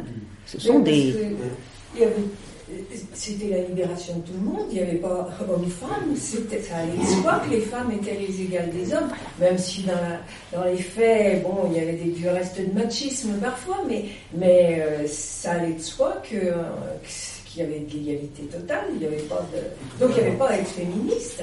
C'est y vrai, ju- c'est vrai que dans notre groupe, bon, bah, il y avait presque des femmes. particulièrement. En tout cas, il n'y avait même pas à le dire, c'était comme ça. Mais pour, pour, pour, pour, pour appuyer ce que, Oui. ce que vous avez dit, moi, je me, bon, c'est à, l'évidence, euh, c'est évident même, mais bon. Euh, moi, au mois d'août, je fuis parce que je pensais qu'on allait. euh, j'avais interce- on avait intercepté des conversations téléphoniques, donc euh, apparemment, on devait me prendre, enfin, la préfecture de police, mais bon, finalement, c'était rien. Donc, je fuis chez moi à Pau, et de Pau, prêt à partir pour l'Espagne. Après, de Pau, on envoie des, émissaires pour voir que finalement, bon, ben, je risque rien. Donc, je vais travailler à Lac, pétrole d'Aquitaine, sur le chantier de, pétrole, à Lac, à côté de Pau. Et là, les, les prolos là, qui étaient avec moi, ils commencent, il y a- il y, en a qui commencent à dire, ouais, de toute façon, les barricades, machin, les étrangers, les arabes, les juifs allemands, etc. etc. Plus. À l'époque, il y avait peut-être que 3 ou 4% de fascistes officiels. hein. Oh, même pas, Même même pas. pas, Bon. même pas. Bon, moi, moi, j'ai- facilement répondu. Hein. Je lui dis Comment tu t'appelles, toi? Hernandez. D'accord. Oui, juste. Bon, euh, première question, euh, j'ai pas, acheté le livre, mais là je vais, je vais l'acheter parce que ça, c'est intéressant. Alors c'est vrai que tu décris un- une partie de mai 68 qui est très protéiforme. Moi j'ai 46 ans, donc j'ai pas, euh, évidemment pas vécu. Euh, à part des petites manifs à travail, on, on sent de- des fois quand ça commence un peu à se réveiller, mais rien à voir avec mai 68. Les gens discutent, c'est vrai que les gens discutent, que voilà, tout, plein de choses tombent, j'imagine avec mai 68 ça a dû être autre chose, une, plus large, plus large échelle. Première chose, un peu de point de méthodologie, je suis pas historien, au niveau des archives. Tout à l'heure tu disais, euh, bah voilà, on travaille sur les archives, forcément il faut trouver euh, ce qu'on veut, ce veut étayer. Au niveau des archives de police, tu disais tout à l'heure, en fait, on n'a pas tout, parce que c'est une administration. On- donc euh, on note, c'est discipliné, il y a archivé, il y a des rapports, etc.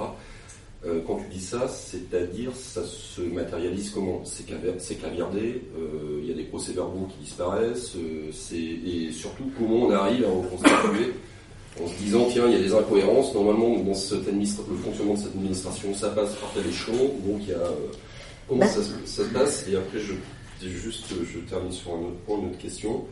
Au niveau du euh, de la commémoration de mai 68 qui se prépare, donc ça veut tout dire. C'est euh, un enterrement en première classe, Ah bah. comme la Révolution de 17, Ah bah. c'est super. Ou comme la guerre de 14, c'est voilà. euh, euh, ce que je voulais savoir, toi, qu'est-ce que tu penses de ce qui va sortir au, au niveau des, des historiens, sachant que quand on regarde, c'est très focalisé, la focale est mise sur les barricades, le milieu étudiant. Alors, il y a deux ouvrages, je pense à un ouvrage collectif qui s'appelle Mai 68 aux éditions des ateliers de Dominique Daman, je crois euh, qui essaie d'évoquer un peu le mai 68, euh, etc. Enfin, il y a des choses. Euh, Qu'est-ce que tu en penses au niveau de la production, de ce qui va sortir dans le, dans le milieu des historiens? Alors, je- tu, tu me rappelleras si j'arrive pas à répondre à tout, parce qu'il y a deux grandes questions. La première, les archives. Alors, les archives sont traitées localement par l'administration à l'échelon local, c'est-à-dire le préfet du département. C'est lui qui décide comment il veut que ces archives euh, soient finalement restituées au public. Comme c'est une administration publique, ils sont obligés mais là où nous n'avons plus de contrôle, c'est comment se fait la cuisine. Donc, à Lyon, par exemple, j'ai eu une chance formidable, c'est qu'on m'a ouvert des archives qui, ont été euh, triées, mais qui me donnaient les premiers échelons d'informateurs, c'est-à-dire les indicateurs de police. Alors pas leur nom. Rassurez-vous, je n'ai pas trouvé le moindre copain ni copine, rien du tout, indicateur de police. Pas du tout. Ce sont des, documents anonymes. Mais ils disent, ce jour, à 11 heures du matin, j'ai entendu une conversation dans la, la, euh, cour de la fac entre euh, euh, celui-là se disant comme ça et celui-là habillé comme ça et qui disait que. Bon. Ce genre de premier niveau est transmis à la hiérarchie. Et après, les archives de police, ce sont des rapports. À la fin de chaque journée, il y a le flic du dessus qui, qui fait la synthèse de la journée. Il enlève, par exemple, il a eu une fausse information et il est sûr qu'elle est fausse, il l'enlève et il ne garde que les... Bon. Et, et après, c'est transmis à l'échelon du dessus qui lui-même fait une autre synthèse, et, etc. Et donc, il y a plusieurs niveaux d'archives. À Lyon, j'ai eu cette chance qu'ils m'ont donné des archives qui ont été triées, mais où j'avais le premier niveau de connaissance, c'est-à-dire les informateurs police. Donc j'ai eu, peut-être pas tout, hein, parce que je n'en sais rien, bien sûr, mais j'ai eu en tout cas en main plusieurs euh, archives d'informateurs de police, et c'est comme ça que je peux raconter. La secrétaire dit à un ne vient plus, il pue, ils ont tout cassé, etc. Bon. À Bordeaux, par contre, les archives que j'ai consultées, c'est déjà des archives triées au so- bien au-dessus, et donc je n'ai eu accès à aucun document d'informateur, les premiers, mais je n'ai eu accès que à déjà, je vous dirais, euh, euh, oui, le commissaire de police, quoi, hein, déjà la synthèse. Donc les choses sont épurées. Il y a le contenu, il y a l'analyse, mais c'est déjà beaucoup plus euh, propre, civilisé, épuré Policier. policé. Bon, ça c'était à Bordeaux. Donc c'est très frustrant à Bordeaux. Je leur ai demandé aux archivistes, est-ce que vous pourriez pas me retrouver les, documents des informateurs de police? Mais moi, est-ce est-ce qu'ils sont pas Est-ce qu'ils- euh, On n'en sait rien. Je les ai pas eus. Bon. À Nantes, c'est pareil. À Nantes, j'ai eu, c'était assez frustrant aussi. J'ai pas eu le premier niveau. J'ai eu le- les échelons supérieurs. Et à Paris, j'ai eu tout, sauf que, d'abord à Paris, c'est monumental. Tu te retrouves avec euh, des hauteurs comme ça d'arrestation. hein. Alors dis donc, tu peux ramer, hein, c'est loin l'Amérique, hein, rame. Bon, donc des hauteurs comme ça. Mais sauf que dans les dossiers, alors c'est jour par jour, bon, de temps en temps, j'ouvre un dossier vide. Vide. C'est ça, épuré. C'est-à-dire que je- 24 mai à Paris, par exemple, euh, le feu à la Bourse du Travail, l'alias vide. Ah, alors ça, on me l'a donné. Mais c'était vide. Non, Il te fouille quand tu sors. non, non, non. Non, c'est, euh, ça a été épuré, c'est leur droit, c'est leur, c'est leur souveraineté. Par exemple, je n'ai pas demandé, mais je ne sais pas du tout quelles sont les conditions d'accès aux archives de l'armée. Mais vous imaginez bien que si un jour quelqu'un a accès aux archives de l'armée, peut-être dans 100 ans, ou je sais pas quoi, qu'est-ce qu'il va y avoir dans ces archives? On n'en sait rien. Est-ce que c'est pas le préposé à la mémoire militaire qui aura le droit, qui va être obligé de faire un document pour la postérité et puis tout le reste vide? Je n'en sais rien. En tout cas, moi, ce que je peux vous dire, ce que j'ai vu, c'est que, par exemple, à Paris, il y avait des notes d'informateurs de police, anonymes, tout anonymes, il y en avait, diverses sortes, certaines rédigées à la main, manuscrites, mais la plupart tapées. Mais il y avait aussi des liasses entièrement vides, complètement vides. Alors oui, certes, on me les avait donnés, ça, on m'a tout accepté, mais sauf que c'était vide, voilà. Alors, à Lyon, l'archiviste m'a dit, j'ai un dossier que je ne peux pas vous communiquer, c'est ce qu'on appelle la surveillance policière des individus particulièrement surveillés. Je ne peux pas vous le communiquer, me dit-elle, mais si vous me donnez des noms, je peux vous dire s'ils y sont, c'est tout. Alors moi je sors ma liste de noms des gens tous morts, alors Michel Marcelat, Françoise Routier, Sylvain, enfin Michel Raton, enfin la grosse Bertha, hein, je prends pas de risque. Et elle me répond, je n'ai aucun de tous ces gens-là. Comment ça Il n'y a pas Raton Il n'y a pas Routier Mais j'y crois pas. Elle me dit, j'en ai qu'un. Le vôtre. Oh, je me dis, ça, c'est pas du tout normal, ça, ça ne va pas. Moi, 17 ans. Je peux sortir de la clandestinité. Non, non, mais. C'est pas. Il y a un truc qui ne va pas. Bien sûr, j'ai surtout pas demandé mon dossier, dont j'ai rien à foutre. Bon, surtout pas, je me suis, tu vas pas aller euh, alerter les flics. Mais elle m'a expliqué. C'est parce que les délais légaux ne sont pas encore arrivés à échéance. Le délai légal, c'est 50 ans. Donc ça va venir. C'est pour les... Et donc, les flics n'ont pas fini de verser leur dossier. Ils ont encore le temps de préparer leur dossier. Et donc, s'il n'y a pas Françoise Routier, Sylvain Raton, Michel Marcelin, vous imaginez bien qu'ils sont évidemment, ces gens-là, surveillés. Bon, eh bien, ça veut dire que ça sera pour l'année prochaine. Alors maintenant, il y aura peut-être juste une feuille. Peut-être que le dossier aura été épuré. Hein. Mais elle m'a dit, c'est parce que le délai n'étant pas terminé, les flics n'ont pas encore versé tous leurs documents. Voilà. 50 ans après l'événement et pas 50 ans après le décès de la personne. Alors, il y a 50 ans après l'événement pour les archives de police, mais peut-être, pour les archives de police, mais peut-être effectivement que pour les dossiers de, personnes individuelles, il y a une clause spéciale. Moi, en tout cas, on m'a fait signer et demander, une chose qu'il était facile pour moi de respecter, de ne jamais citer aucun nom propre euh, des personnes mises en cause. À Paris, de ne pas citer les noms des flics, parce que j'ai eu tous les noms des flics en personne, aucun, c'est pas mon travail, j'ai aucun besoin de ça, et euh, ailleurs, de ne pas mettre en cause des personnes qui pourraient être vivantes, etc., etc. Ce que j'ai pas à faire non plus, ça n'apportait rien au boulot, donc moi j'ai pris le parti de ne citer que les personnes qui m'ont autorisé explicitement à citer leur nom, ou alors qui sont décédés, ou alors de citer des pseudonymes quand ils ont préféré des pseudonymes. Mais sinon, j'ai mis des croix. Plusieurs fois, j'ai mis euh, le comité des Katangais à Paris, qui est dirigé par. J'ai trouvé le nom, mais je ne l'ai pas pris. J'ai mis des croix. Et, euh, moi, euh, je me fous de, de, qui c'est le directeur des Katangais, ça ne m'apporte rien, donc j'ai pas besoin de suivre ça. Il y avait une deuxième importante question. Oui, alors la deuxième importante question que j'ai oubliée en faute route, c'était laquelle? oui, donc ça, c'était les archives de police. La commémoration. Il y avait, il y avait la question, l'interrogation sur la partie euh, donc, euh, commémoration en termes Alors, de la classe et les historiens.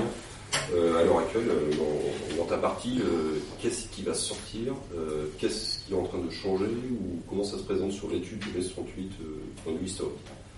Alors beaucoup de choses changent, mais ça ne veut pas dire que ça change en continuité, comme on disait autrefois ça ne veut pas dire que ce soit tellement euh, créatif euh, ce qui est en train de changer. Euh, je veux dire par là que des, enfin, c'est délicat à dire, mais des, des travaux qui, apportent vraiment quelque chose d'autre, comme celui, il n'y en a pas beaucoup. Il n'y en a vraiment pas beaucoup. Ce que je sais. Alors après, bon, alors, il y a un livre qui, vient de sortir sur l'ultra-gauche, que vous pourrez lire prochainement, mais qui n'est pas une histoire, qui est plutôt une introduction pour les jeunes. Voyage en ultra-gauche de Lola Messerov, qui, viendra ici, euh, elle viendra. Bon, voilà, il y a ça. Il y a le livre, celui qui sera intéressant, c'est le livre des deux euh, camarades situationnistes de Strasbourg, André Bertrand et l'autre, je ne sais pas comment il s'appelle, et qui raconte l'histoire de la misère en milieu étudiant en 1967 à Strasbourg avec Mustapha Kayati, parce qu'il n'est pas tout seul. On a toujours dit qu'il était tout seul l'auteur de cette brochure, mais de fait c'est tout un groupe. Et donc ils ont fait leur histoire qui sort là euh, le mois prochain à l'insomniaque. Ça, ça vaut le coup. Ça, c'est voilà. Bon. Après, euh, bon, j'écoute France Culture le matin. Bon, par exemple, Benjamin Stora, historien de l'Algérie. Il vient de sortir un livre sur mai 68. Mais quel intérêt? C'est pas son rayon et son expérience, on s'en fout. Enfin, je sais pas comment dire. Non mais bon. Donc il y a beaucoup de gens qui sortent des livres. Je suis pas bien placée. Moi, je réponds euh, avec ma subjectivité. Hein, je suis pas bien placée, mais mais moi, je vais pas les lire. Hein. Je vais pas les lire. Alors, Jean-Pierre Duteuil est en train de retravailler un livre qu'il a écrit jadis et que je n'ai pas lu. Hein, euh, il retravaille son livre 1965, 66, 67 vers le mouvement du 22 mars à Nanterre. Ça, c'est un très bon livre qu'il avait sorti il y, a, il y a 30 ans. Il le retravaille pour faire mieux. Ici, pas cher. Comment? Console d'ici, pas cher. Bon. Oui, parce que vous avez l'ancienne version, j'imagine. Ouais, voilà. Avec C'est une un- préface de Cohn-Bendit. Oui, oui, mais il, en re- il- non, mais il la Il ressort la réédite avec la préface. avec la préface, absolument. ici qu'elle était jeune, qu'elle était pas encore. Non, mais parce que c'est son ami intime. Écoutez, euh, c'est c'est la vie. Bon, euh, au contraire, ils ont du courage. Mais c'est du courage de ne pas. Enfin, bon, bref. Bon. Non, mais Jean-Pierre Dut, c'est que le- ce, ce bouquin-là, il est vraiment très intéressant. Il le ressort et il y en a un autre. On Pardon. avait des tas de contacts avec lui. Mais on avait des contacts avec lui, bien sûr, bien sûr. Et il y en a un autre, il y en a un autre qu'il a écrit et que j'ai pas lu, qui s'appelle Mai 68, un moment politique.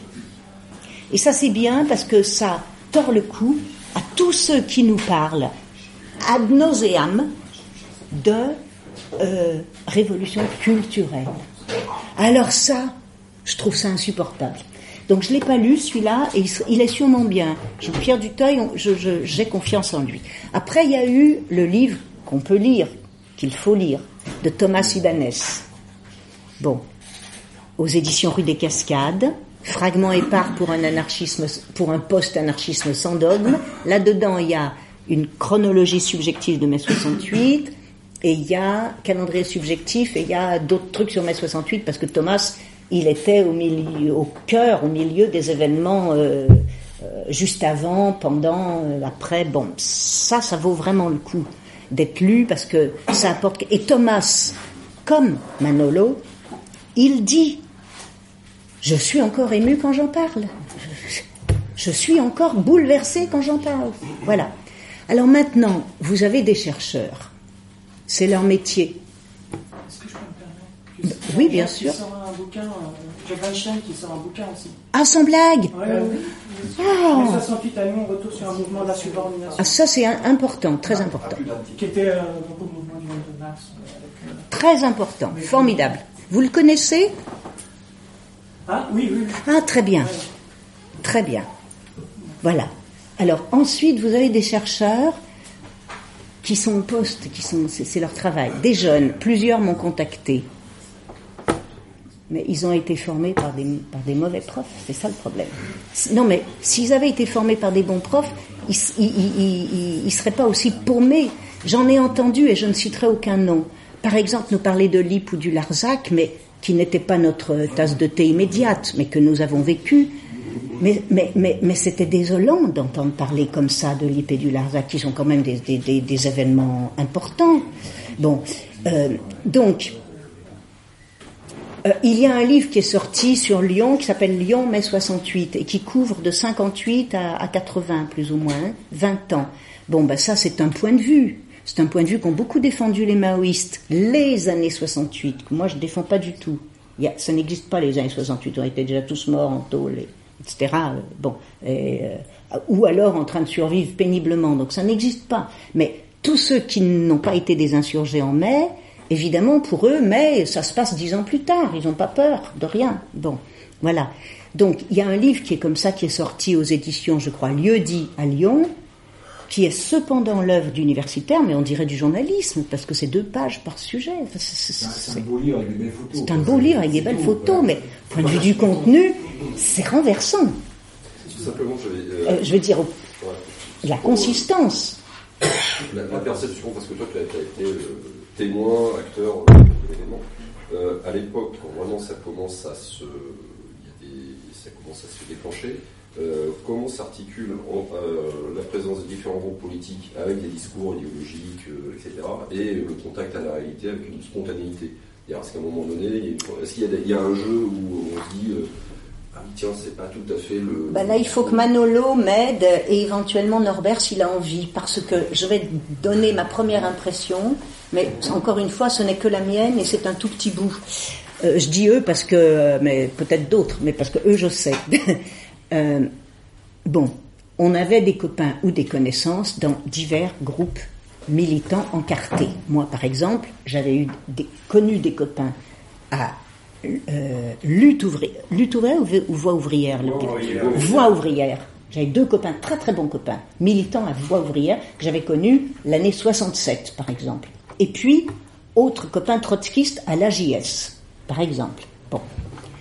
Ces trotskistes-là n'avaient rien à voir avec la JCR, qui ensuite a formé le 22. Bon. Et puis, il y avait des maoïstes. Alors, moi, j'avais aucun copain chez maoïstes, mais il y avait des maoïstes. Ce dont je me souviens, c'est que tous ces gens étaient présents dans la fac, avec leur stand, leur bannière, leur drapeau, nanana. Donc, dans l'action. Mais moi, mon souvenir, mais c'est là où il faut que vous en disiez plus que moi. Moi, mon souvenir, c'est que on a passé notre temps à nous battre avec eux, parce qu'ils n'étaient d'accord sur rien de ce qu'on faisait. Jamais, ils voulaient toujours nous empêcher de faire ce qu'on voulait faire. La cantine ravachole, les trimards, fallait pas nourrir les trimards, fallait s'y faire ça. On était tout le temps en train de, c'était, ils, ils étaient extrêmement intrigants. Et pourtant, vu d'aujourd'hui, si tu, alors, 50 ans plus tard, tu t'aperçois qu'en réalité, il a bien fallu qu'on soit tous ensemble pour faire ce mouvement. Ça veut bien dire que finalement, malgré tant d'intrigues, eh ben, tous ces gens ont quand même, avaient quand même une perspective révolutionnaire. Je t'en prie. Mais ça, ce n'est qu'un.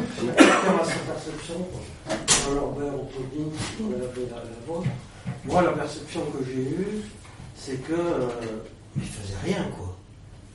C'était, vraiment eux, c'était l'inaction et empêchant, essayant d'empêcher de. Alors les uns, mais là je vous assure, les uns c'était Staline, de toute façon, il avait ses raisons dans tout ce qu'il a fait. Bon, bah, peut-être qu'on peut critiquer, mais il avait ses raisons. Les autres, c'était euh, bon, bah, l'avant-garde, enfin, l'avant-garde, l'avant-garde trotskiste, enfin, l'avant-garde, l'avant-garde. Alors, moi, ma théorie de l'avant-garde, c'était qu'à un moment donné, il y a la Terre, et puis il y a un on, on envoie un satellite. Et ce satellite, c'est l'avant-garde. Et à un moment donné, le satellite, ben, il se perd dans le dans l'espace sidéral. Et- Ou alors euh, la, la- la théorie de, de notre ami Jésus, euh, Oui. qui lui leur disait euh, Mais vous, les maoïstes, mais vous, voilà, vous, pour vous, Mao c'est un phare. Bon, euh, je parle de cette époque-là. Mao c'est un phare. Et puis vous, vous êtes là éblouis par le phare, vous ne vous rendez pas compte qu'il y a des brisants, que vous allez tous. euh, Donc, pour moi, c'est vrai qu'on arrivait à se battre contre eux, mais ils nous ont, ils nous ont promis de, que quand ils auraient le pouvoir, on serait pendu. euh, le JCML là, de Charles Mornick, enfin, c'était vrai. Bien. Oui, oui, oui. Sauf, effectivement, il y a eu un groupe un peu spécial qui était les, les JCR, ex-JCR, qui étaient en, en, en décomposition, qui se regroupaient un peu autour de François Routier, qui était exclu des jeunesses communistes, etc. Et qui, eux, d'ailleurs, ben, eux, ben, je dirais, ils- après, ils étaient comme nous, quoi. Voilà. Je sais pas, euh. Non, moi j'ai un point de vue complètement différent, que j'étais totalement vierge en politique. Moi en mai 68, je ne connaissais rien. Je n'avais même pas d'amis militants. je- je- donc moi, les, les stands, j'y comprenais rien du tout. Ils, parlaient une langue totalement inconnue pour moi. Donc euh, je regardais et puis je suivais le mouvement. Quoi. Donc et puis je- la plupart d'entre vous, je ne les connaissais pas. Je vous ai connus après. Ouais. Et en mai 68, je venais comme lycéen à la fac parce que la fac était occupée et je faisais un peu le touriste entre guillemets parce que touriste et en plus euh, vraiment le, le ravi de. je comprenais rien du tout. quoi. Eh ben moi, je peux dire quasiment la même chose. Moi, je, sortais de l'école de, de comptabilité, euh, je devais aller bosser, euh, j'étais jamais partie de chez moi, de chez mes parents. Et je- moi, comme tu dis, j'étais heureux.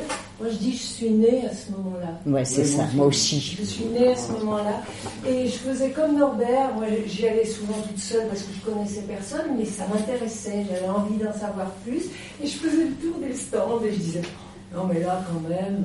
Et puis bon, après, j'ai ben, fait le tri. En fait, j'ai choisi un peu. euh, les- Oui, mais quand même, Claudine, malgré tout, les Par copains, exemple, euh, attends, là, malgré tout, les copains dont je parle de Voix ouvrière, tu les connaissais Ah, bah oui, comme moi, tu les connaissais comme moi Oui, avant mai, oui, avant ah, mai. oui, Donc oui, tu vois, il y avait, Il y avait des. Voisin, c'est Serge Voisin oui, Il y Ah, avait il des- était dans mon lycée. Il y avait des, des- Voilà. des courants quand même qui m'amenaient là. Non, mais- Ce qui m'amenait là aussi, c'était au niveau de la culture. Parce voilà. que ces gens qui m'avaient déjà un peu sorti de ma famille, c'était des gens qui, qui, qui aimaient le théâtre, qui euh, Oui. bon, la musique, euh, enfin tout ça. C'était plutôt dans, dans cette voie-là. Et je trouvais que dans ces gens qui, qui, étaient, qui occupaient la fac, il y avait, il y avait de la culture. Et moi, c'est ça que je voulais. Enfin, pas que ça, il y avait la politique aussi, mais la politique, moi, je nageais euh, comme dans. Et c'est peu à peu que les choses se sont mises en place. Alors, pour- pour- Et je voudrais quand même continuer parce que ce que tu disais sur le, euh, l'enterrement de première classe. Alors bon, bah, bien sûr, à cette époque-là, on croyait qu'on irait toujours vers, un peu du mieux, que les gens seraient plus intelligents, que ça, ça serait plus ouais, d'harmonie, enfin tout ce qu'on veut. Et euh, mais je, je crois quand même encore que on- on- la vie serait pas Enfin bon, elle est peut-être. Oui, il y a beaucoup, beaucoup de choses à redire et beaucoup de défauts, mais il y a quand même plein de choses qui ont changé la vie. Et s'il n'y avait pas eu, eh ben, c'est peut-être eu autre chose, tu vas me dire, mais quand même, il faut voir comment c'était avant. Par rapport à ça, justement, le, parce que moi je suis trop jeune, j'ai 46 ans, mais le, le contexte, on va dire, euh, sociologique, c'est-à-dire la- le poids Oui. des structures familiales, Mm. C'est-à-dire avec euh, la, la famille, le père, euh, le- se marier C'était vraiment. c'était- hein. Ah oui, il y avait encore cette conception-là, c'était encore très ancré dans les classes populaires et petite bourgeoisie, ou. euh, Ah, mais c'était effrayant. Hein.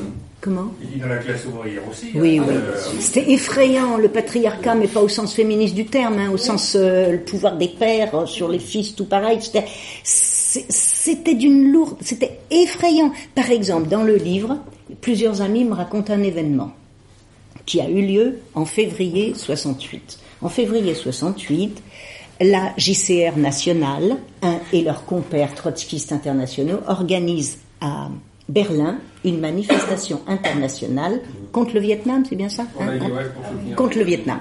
Bon, février 68. Donc, une voiture part de Lyon et se rend à la manif de Berlin. Et dans ce livre, il y a plusieurs copains qui étaient informés, qui euh, étaient déjà liés à des groupes et qui n'ont pas pu y aller parce que les parents n'ont pas autorisé parce qu'ils étaient mineurs. Tu pouvais pas sortir de France comme ça. À, à l'époque, on avait des frontières, premièrement des frontières euh, nationales. Il fallait un passeport ou une autorisation de sortie de la part des parents, et les parents n'ont pas autorisé. Il y en a plus dans, dans ce j'avais 20 ans, j'avais 20 ans et demi. Pour arriver à Lyon à, à 20 ans, j'étais dans l'académie de Bordeaux, près de Toulouse. Euh, je- je- C'était pas possible. Il fallait que j'ai un tuteur à Lyon qui s'engage, parce que j'étais moins de 21 ans, qui s'engage, et ça a été le secrétaire de la fédération locale de nationalité espagnole à Lyon. Je ne connaissais ni d'elle ni d'elle, mais par les fédérations locales, donc il m'a dit qu'il allait m'accueillir, etc., etc. Donc pour, pour revenir à- à ce que tu disais, moi j'affine. C'est-à-dire que d'abord, il y avait effectivement ces groupes euh, politiques, hein, trotskistes, euh, maoïstes de diverses obédiences d'ailleurs, les maoïstes. Oui. Euh, il y en a qui étaient plus conservateurs que d'autres. Et puis il y avait le, moi ce que j'appelle le GAG, c'est le groupe anti-groupe, c'est-à-dire nous. Voilà, bon, c'est une image. hein. Bien. Mais il y avait des gens qui n'étaient dans aucun groupe. Voilà, et puis très rapidement, effectivement, se sont mobilisés, euh, et puis on, on choisit plus ou moins qui a participé à, à quelque chose. Quoi. Et, bon. Et c'est vrai que, en ce qui concerne les, les groupes maoïstes, trotskistes, à part euh, une minorité qui après a fait la gauche prolétarienne, Oui. et qui eux, eux, ils étaient actifs et ils étaient et on arrivait à avoir des- vraiment des passerelles Les autres, vous n'avez rien perdu. hein. Rien perdu, hein, parce que c'était. euh, et on fabrique, et on fait des tracts avec quelqu'un qui lisait le petit livre rouge euh, de Mao. Ben, Un jour, je débarque à, à la cité d'Angleterre, Charles Mornick en train de, de ch- de- avec des chansons pour euh, motiver les, les travailleurs. Enfin, bon, c'était euh, vraiment. C'était des groupes très très euh, oh, très durs, très très euh, sclérosés, très. Il y avait un langage, c'était très très étonnant. Et alors là où euh, c'est intéressant, enfin, en tout cas on peut remarquer, oui, oui.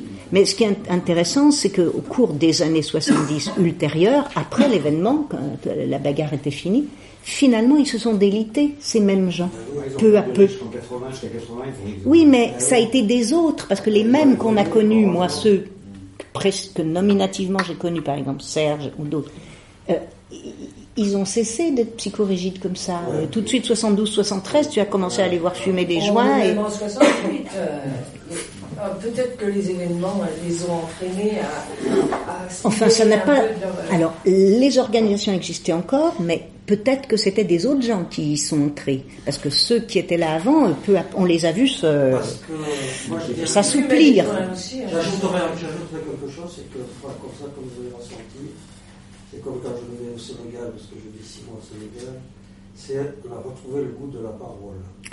C'est-à-dire qu'avec des gens qu'on ne connaissait pas dans la rue, tout ça, et ça débattait, et euh, donc ce goût de la parole a fait que ben, finalement, eux, ils se sont retrouvés un peu vite euh, dépassés, quoi. Pas dans l'action, pas. C'était pas dans le moment. Et par contre, je voudrais dire, bon, parce que le, le copain là, qui était dans le foyer de, de jeunes travailleurs, c'est qu'on a eu, euh, alors, en 68 et après 68, pendant 3 ou 4 ans, on a eu euh, beaucoup, beaucoup de liens avec les foyers de jeunes travailleurs. On allait dans les foyers de jeunes travailleurs, on même regardait, ils avaient une télé, parce que nous, on n'avait pas de télé, mais on regardait la télé.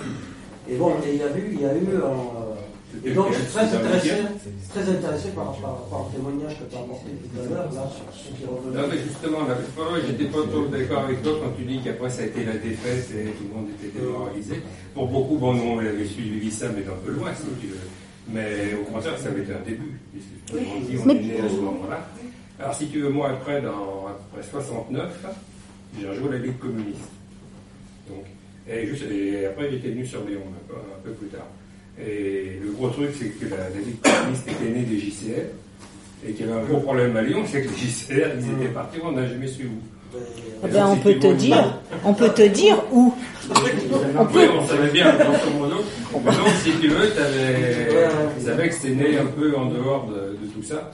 Qu'est-ce que je voulais dire d'autre, comme sans dire de bêtises Oui, simplement la manière dans les 68, pour les, gens de montage dans les foyers, il y avait un truc, moi j'aimais avoir les cheveux longs. Et ben, même dans un foyer de jeunes travailleurs, on était indépendants, il y avait le directeur qui passait en disant, mais toi, il faut que tu ailles chez le coiffeur, etc. Et, et puis voilà, puis, puis après, au bout d'un mois après, effectivement, un peu après, il dit, euh, j'y vais si je veux, et puis voilà. Mais c'était effectivement, jusqu'à cette période-là, il y avait des tas de trucs. euh, le- il y avait un bâtiment pour les garçons, un bâtiment pour les filles. C'était hors de question. Euh, Il fallait passer par le concierge pour faire Les appeler quelqu'un. des chaussettes. On avait- Moi, à l'école, je n'avais pas le droit d'aller- de venir en pantalon. Ah ben, Non, au, point de vue des mœurs, effectivement, c'était un carcan inimaginable. Mais inimaginable. Par exemple, les hommes, c'était les cheveux longs, ça commençait. C'était pas encore les grands grands, mais enfin ça commençait. Et alors l'humiliation préférée pour emmerder les hommes, c'était de leur couper les cheveux très très très courts, ragibus, chaque fois qu'on pouvait. Et par exemple, Marcel Munch raconte ça. Quand on voulait le punir dans son foyer euh, d'éducation spécialisée, là, parce qu'il avait euh, fait un pas de côté, on lui foutait la boule à zéro. C'est des choses qui, qui sont complètement oubliées de nos jours. Euh, ça m'intéresse bien ce sujet. Enfin, moi, j'ai pas vraiment eu de cours d'histoire là-dessus, ou alors je m'en souviens plus du tout.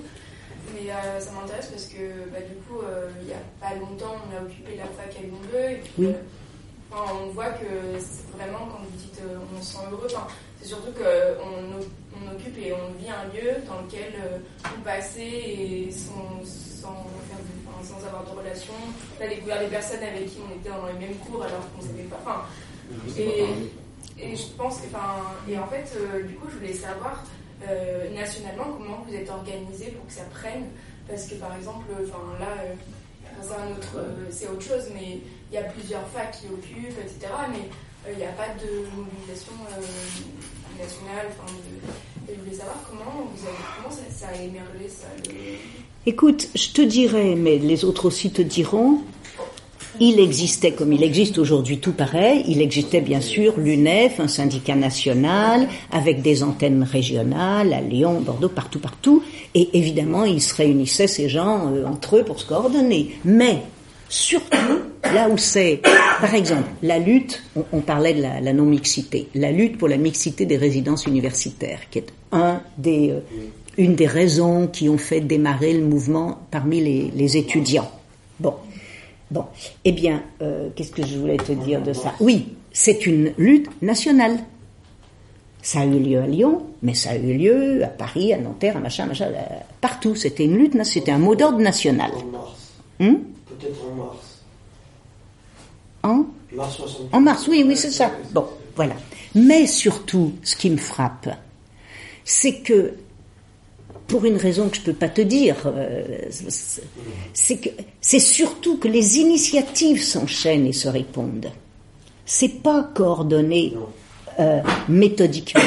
Les initiatives s'enchaînent et se répondent. Par exemple, la fac de Strasbourg se déclare autonome le 14 mai. Hop, le lendemain, telle fac se déclare autonome en France, telle fac se déclare autonome, Toulouse se déclare autonome, boum, boum, boum, boum.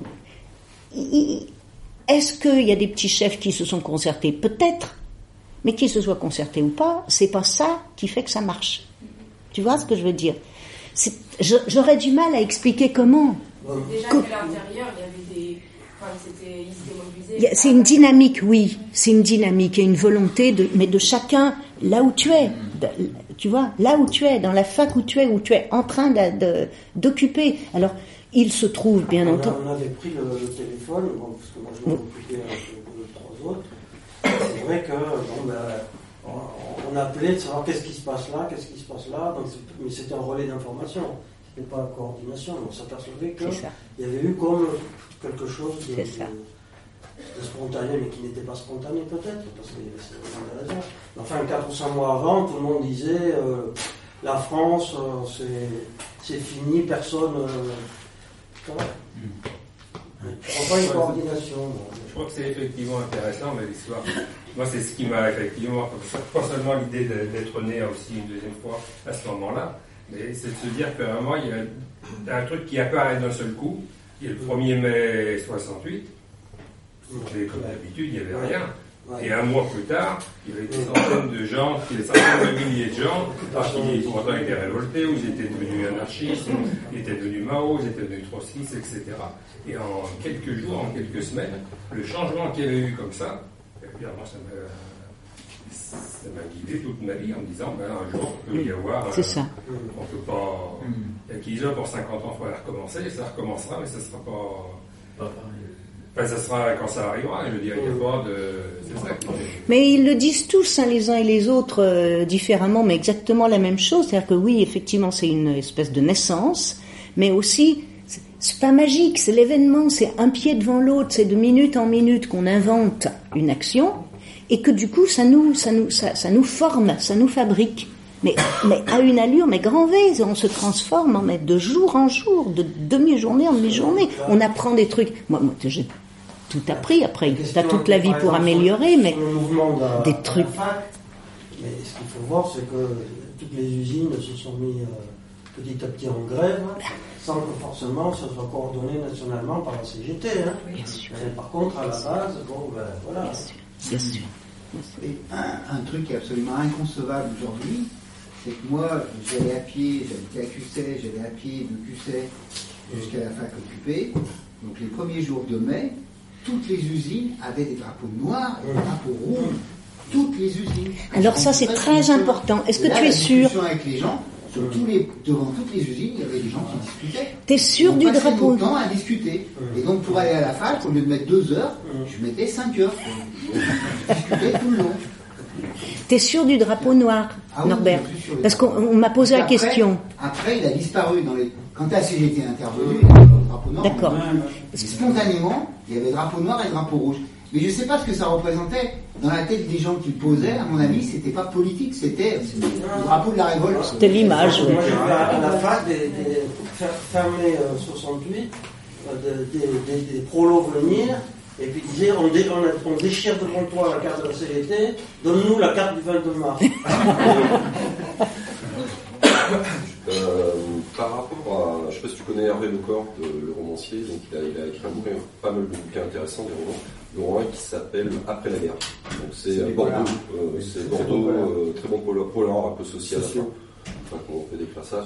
Et il parle justement euh, dans ces personnages, donc il y a Daniel qui est un, apprenti mécanicien et qui euh, ça se déroule en pleine guerre d'Algérie et donc il va être appelé et euh, c'est pas mal dans le, dans le- dans le roman parce qu'on voit euh, le contexte de l'époque. Donc il y a ses copains, copines qui sont plutôt politisés en disant mais c'est une connerie, c'est pas ta guerre, il faut que tu désertes, etc. Il y a un de ses copains qui lui euh, bah, prend le large, il s'embarque à, bord d'un navire pour, euh, pour fuir tout ça. Euh, au niveau de mai 68, est-ce que dans la jeunesse qui a, qui a été appelée, qui a été obligée d'aller sous les drapeaux, qui n'a pas pu déserter, est-ce que c'est encore à l'esprit? Est-ce que ça fait partie d'un des moteurs qui fait que les, les gens vont se révolter en se disant euh, on, a, on a vraiment des politiciens qui sont des salauds, qui nous ont envoyé au casse-pipe faire une guerre coloniale qu'on ne devait pas faire ou- Ah ben écoute, passe euh, enfin les copains te répondront également, mais enfin euh, pour, les, gar- pour notre génération et pour les garçons, service- le service militaire c'était quand même un fait phénoménal. Euh, pour y échapper, alors ne parlons, je peux pas te parler à proprement parler de la guerre d'Algérie parce que moi, au service militaire, par rapport à l'armée, quoi. Parce que moi, mm, Par euh, l'armée. Bon, mais de toute façon, pour les garçons, alors, euh, euh, alors deux choses. Premièrement, le ministre de l'Intérieur, dès qu'il l'a changé, Marcelin, 31 mai, se fait remettre, mais très vite, il, s'aperçoit tout d'un coup que ces étudiants séditieux sont des sursitaires. Parce que quand tu étais étudiant, tu avais le droit à, être, à avoir un sursis pour faire tes études et pas partir à l'armée tout de suite. Il se fait remettre les noms de tous les étudiants séditieux pour les expédier au service militaire et abroger leur sursis. Donc tu as la liste dans les archives, tous, tous, tous, tous, tous, c'est ainsi que j'en ai vu passer quelques-uns que je connais. Bon, ça c'est une chose. L'autre chose, c'est que tous nos copains euh, étaient à un moment ou à un autre menacés de service militaire. Mais nous, années 68, 70, il n'y a plus de guerre coloniale euh, active, hein, plus d'Algérie. Bon, ok plus, plus et pas encore les nouvelles. Bon, bref, toujours est-il que les copains, pour l'essentiel, et ça après, euh, je me tais, essayent de se faire réformer. D'abord, tout le monde sait qu'il y avait les déserteurs. Ensuite, il restait une désertion qui était très active à l'époque. C'était les GI américains qui désertaient du Vietnam. Il y avait des filières pour ça. Et les copains essayaient de se faire réformer d'une manière quelconque. Déserté du franquisme qu'on recueillait à Pau. Espagnols et portugais. et les Portugais. Bon, et oui, c'est vrai, puisque ben, bien sûr. Bon, enfin, donc, ils essa- et il y avait des filières, notamment moi celle que je connais, c'est avec des psychiatres qui réformaient les copains à tour de bras pour imbécilité, pour qui leur expliquaient comment, et, et donc beaucoup se faisaient réformer, mais pas tous. Certains ne savaient pas faire, ou ne réussissaient pas, ou n'osaient pas, et partaient. Et donc moi j'en ai connu qui étaient expédiés, tu penses bien, après 68, dans des bataillons disciplinaires. Par exemple en Allemagne, moi j'en ai connu, en Allemagne, bataillon disciplinaire. Quand tu étais un ex-gauchiste, tu, y avais droit à tous les coups, si par malheur tu n'avais pas réussi. Donc c'était une hantise pour, pour, pour, tous les garçons, tu vois. Le service militaire, c'était une hantise, même s'il n'y avait pas de guerre à proprement parler à l'horizon. C'était passé par un, moment, enfin, vous, pourriez peut-être dire ça à ma place mieux que moi. Sur l'armée, moi j'ai un truc parce que moi, à l'époque, euh, je suis parti 71, j'étais donc à la Ligue communiste.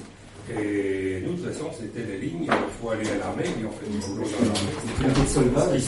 Ce qui s'est fait, plus tard. Et, et moi, j'étais déjà fiché, machin, j'étais retrouvé à Charleville militaire, avec un gros panneau derrière la tête. euh. Et c'était marrant parce que l'encadrement, euh, il y avait, il y en avait, c'était le côté de la, comment dire, côté viril. Disaient, Ouais, Foulon, là, euh, je suis pas d'accord avec lui, mais c'est un mec qui a fait des barricades. Bon, c'était pas vrai, mais j'ai laissé euh, C'est un mec qui a des couilles, euh, je suis pas d'accord avec lui, mais je le respecte, etc. Alors c'était sergent-chef, adjudant, etc. Et d'autres qui savaient pas trop, qui, en plus, y avait des, il y avait des maouls, la gauche prolétarienne à Charleville-Mézières qui avaient promis de casser la gueule à des machins. Donc il y avait à la fois euh, tout un tas de, de trucs, en fait, on, Il y a eu dans les années, mais alors ultérieures à 68, hein, parce que pour moi, mon souvenir militaire de 68, c'est les déserteurs de GI. Bon, mais ultérieur dans les années 70, il y a eu, notamment par euh, la Ligue communiste révolutionnaire, soldats sous l'uniforme, tu restes un citoyen. Vous vous rappelez de cette campagne Travailleur. Un travailleur, pardon, pardon. Tu restes un travailleur. C'était une campagne. Et puis il y avait le PC, ça je me rappelle, j'en ai connu, Parti communiste. Lui disait, il faut faire le service militaire parce que il faut le faire chez les officiers pour apprendre à combattre pour la future révolution. Il disait ça. Bon. Ça c'était les pro, euh, les pro Moi, militaristes. j'avais copains. Hein J'avais un copain qui était à, à l'armée en 68. Bon, ben, il m'a raconté que pendant un, plus, un mois, un peu plus d'un mois, ils étaient tous consignés. Ah oui, ça on me l'a dit déjà. Ça on me l'a dit déjà. Après, bon, ben, moi, ouais, ben, moi, de toute façon, j'ai- mon tour c'était en 73, quoi, avec les sorties et tout. Donc, euh, bon, ben, P4, quoi, j'ai été exempté pour P4, je suis passé. Psychiatrie 1, 2, 3, tu fais l'armée. 5, tu es malade mental. Et 4, tu fais pas l'armée, mais en cas de guerre, on t'envoie en première ligne. Donc P4, brassard numéro 13, grosse victoire, euh, là, tu as Ah, c'est ça, la félicité. c'est ça. Il y avait des, des Parce filières. qu'il y des- avait sur l'armée, tout pour terminer là-dessus, ça a vraiment commencé 73-74, parce que c'était à Draguignan, c'était des, des gens de la Ligue qui étaient là. Il y a, ils ont fait sortir une partie de, du régiment en manif dans la ville, et ça avait été un gros. Alors je sais plus sur quel motif, mais il y avait eu une manif de soldats en uniforme qui avaient manifesté. Il y avait eu quelques trucs. Ça a été un gros, un gros truc. hein. Il y a, Mais vous savez qu'il y a eu des choses extraordinaires. Tu me rappelles, excusez-moi, je passe un peu du coq à l'âne, mais je ne sais plus si c'est à Bordeaux ou à Nantes, mais dans l'une de ces deux villes, tenez-vous bien, les CRS se déclarent solidaires, solidaires des manifestants. Mais se déclarent par leur syndicat, c'est écrit, et le font. Donc il y a, il y a des trucs. À Lyon, c'est les pompiers qui étaient solidaires. Moi, j'ai eu, la, j'ai eu la- la chance de passer les trois jours, donc en 73. À un moment donné, déjà l'état de, de réflexion de la hiérarchie militaire était euh, euh, maîtrise de sociologie, Ah. euh, mai 68, machin.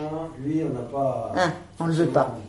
Donc, tu demandes d'avoir euh, un psychologue à la fin, et là, bon, ben, voilà. P4. Oui, je voulais dire qu'en fait, dans, dans, dans tous les milieux, tout le monde remettait tout à plat. Donc, euh, l'armée aussi, il y a eu les comités de soldats, comme tu disais, mais dans, dans les entreprises, euh, dans les syndicats, on remet en cause, on rediscute, on refait le point. Et ça, c'était quand même pas rien. Que, À l'hôpital Vinatier, vous pouvez pas vous imaginer ce que j'ai trouvé sur l'hôpital Vinatier. Oui, C'est inimaginable de nos jours. Même si ça n'était absolument pas notre but ni notre vision des choses, puisque nous c'était la révolution euh, en termes vraiment maximalistes. Il y avait, y avait, pas de barrière. Donc eux, ils étaient en train de travailler œuvrer à un hôpital meilleur, de meilleurs rapports, patients, euh, fous, euh, personnel soignant. Mais il faut voir ce qu'il racontait, ce que c'est absolument formidable. Mais vu d'aujourd'hui, c'est inimaginable, c'est inimaginable. le La teneur- d'Avignon a été, Alors, a- n'a pas eu lieu. Ils ont, à la place, ils ont discuté. Ça commence par rapport à la, par rapport justement, parce que bon, bah, c'est un- c'est une profession, les, les intellectuels euh, étaient dans leur tour d'ivoire où il y avait vraiment une partie assez importante, on va dire, de la classe intellectuelle qui vraiment essayait de, de- de se rendre en contact avec, les, avec le du travail. une- il y a une équipe qui a été pour euh, qui, qui n'ait pas lieu quand même. Oui. Les. Oui, mais il y avait, oui, mais il y avait de tout. Il y avait des gens qui causaient, qui se posaient. Et après, on a bien connu aussi le théâtre du 8e avec. Euh, Moi, j'y étais à Avignon. Et, et euh, quand tu parles du, quand tu parles de l'intrusion, ben nous on y était aussi. Euh, on, on, voulait rentrer oui. sans ben payer oui. parce que on, on fallait contester encore plus loin que, que ce que eux étaient en train de faire. Et Resto U, on faisait rentrer les les, les, les trimards, les, trimards, et, ben, et, les, moi, les, les chômeurs. J'ai jamais été étudiante. Pareil, Alors pour, moi, pour te essayer de te répondre, évidemment les intellectuels c'est pas un corps homogène, il y a de tout là-dedans. Oui. Donc euh, il y avait ceux qui avaient une vieille pratique militante derrière eux, Castoriadis, Lefort, Edgar Morin, des gens qui sortaient de socialisme ou barbarie.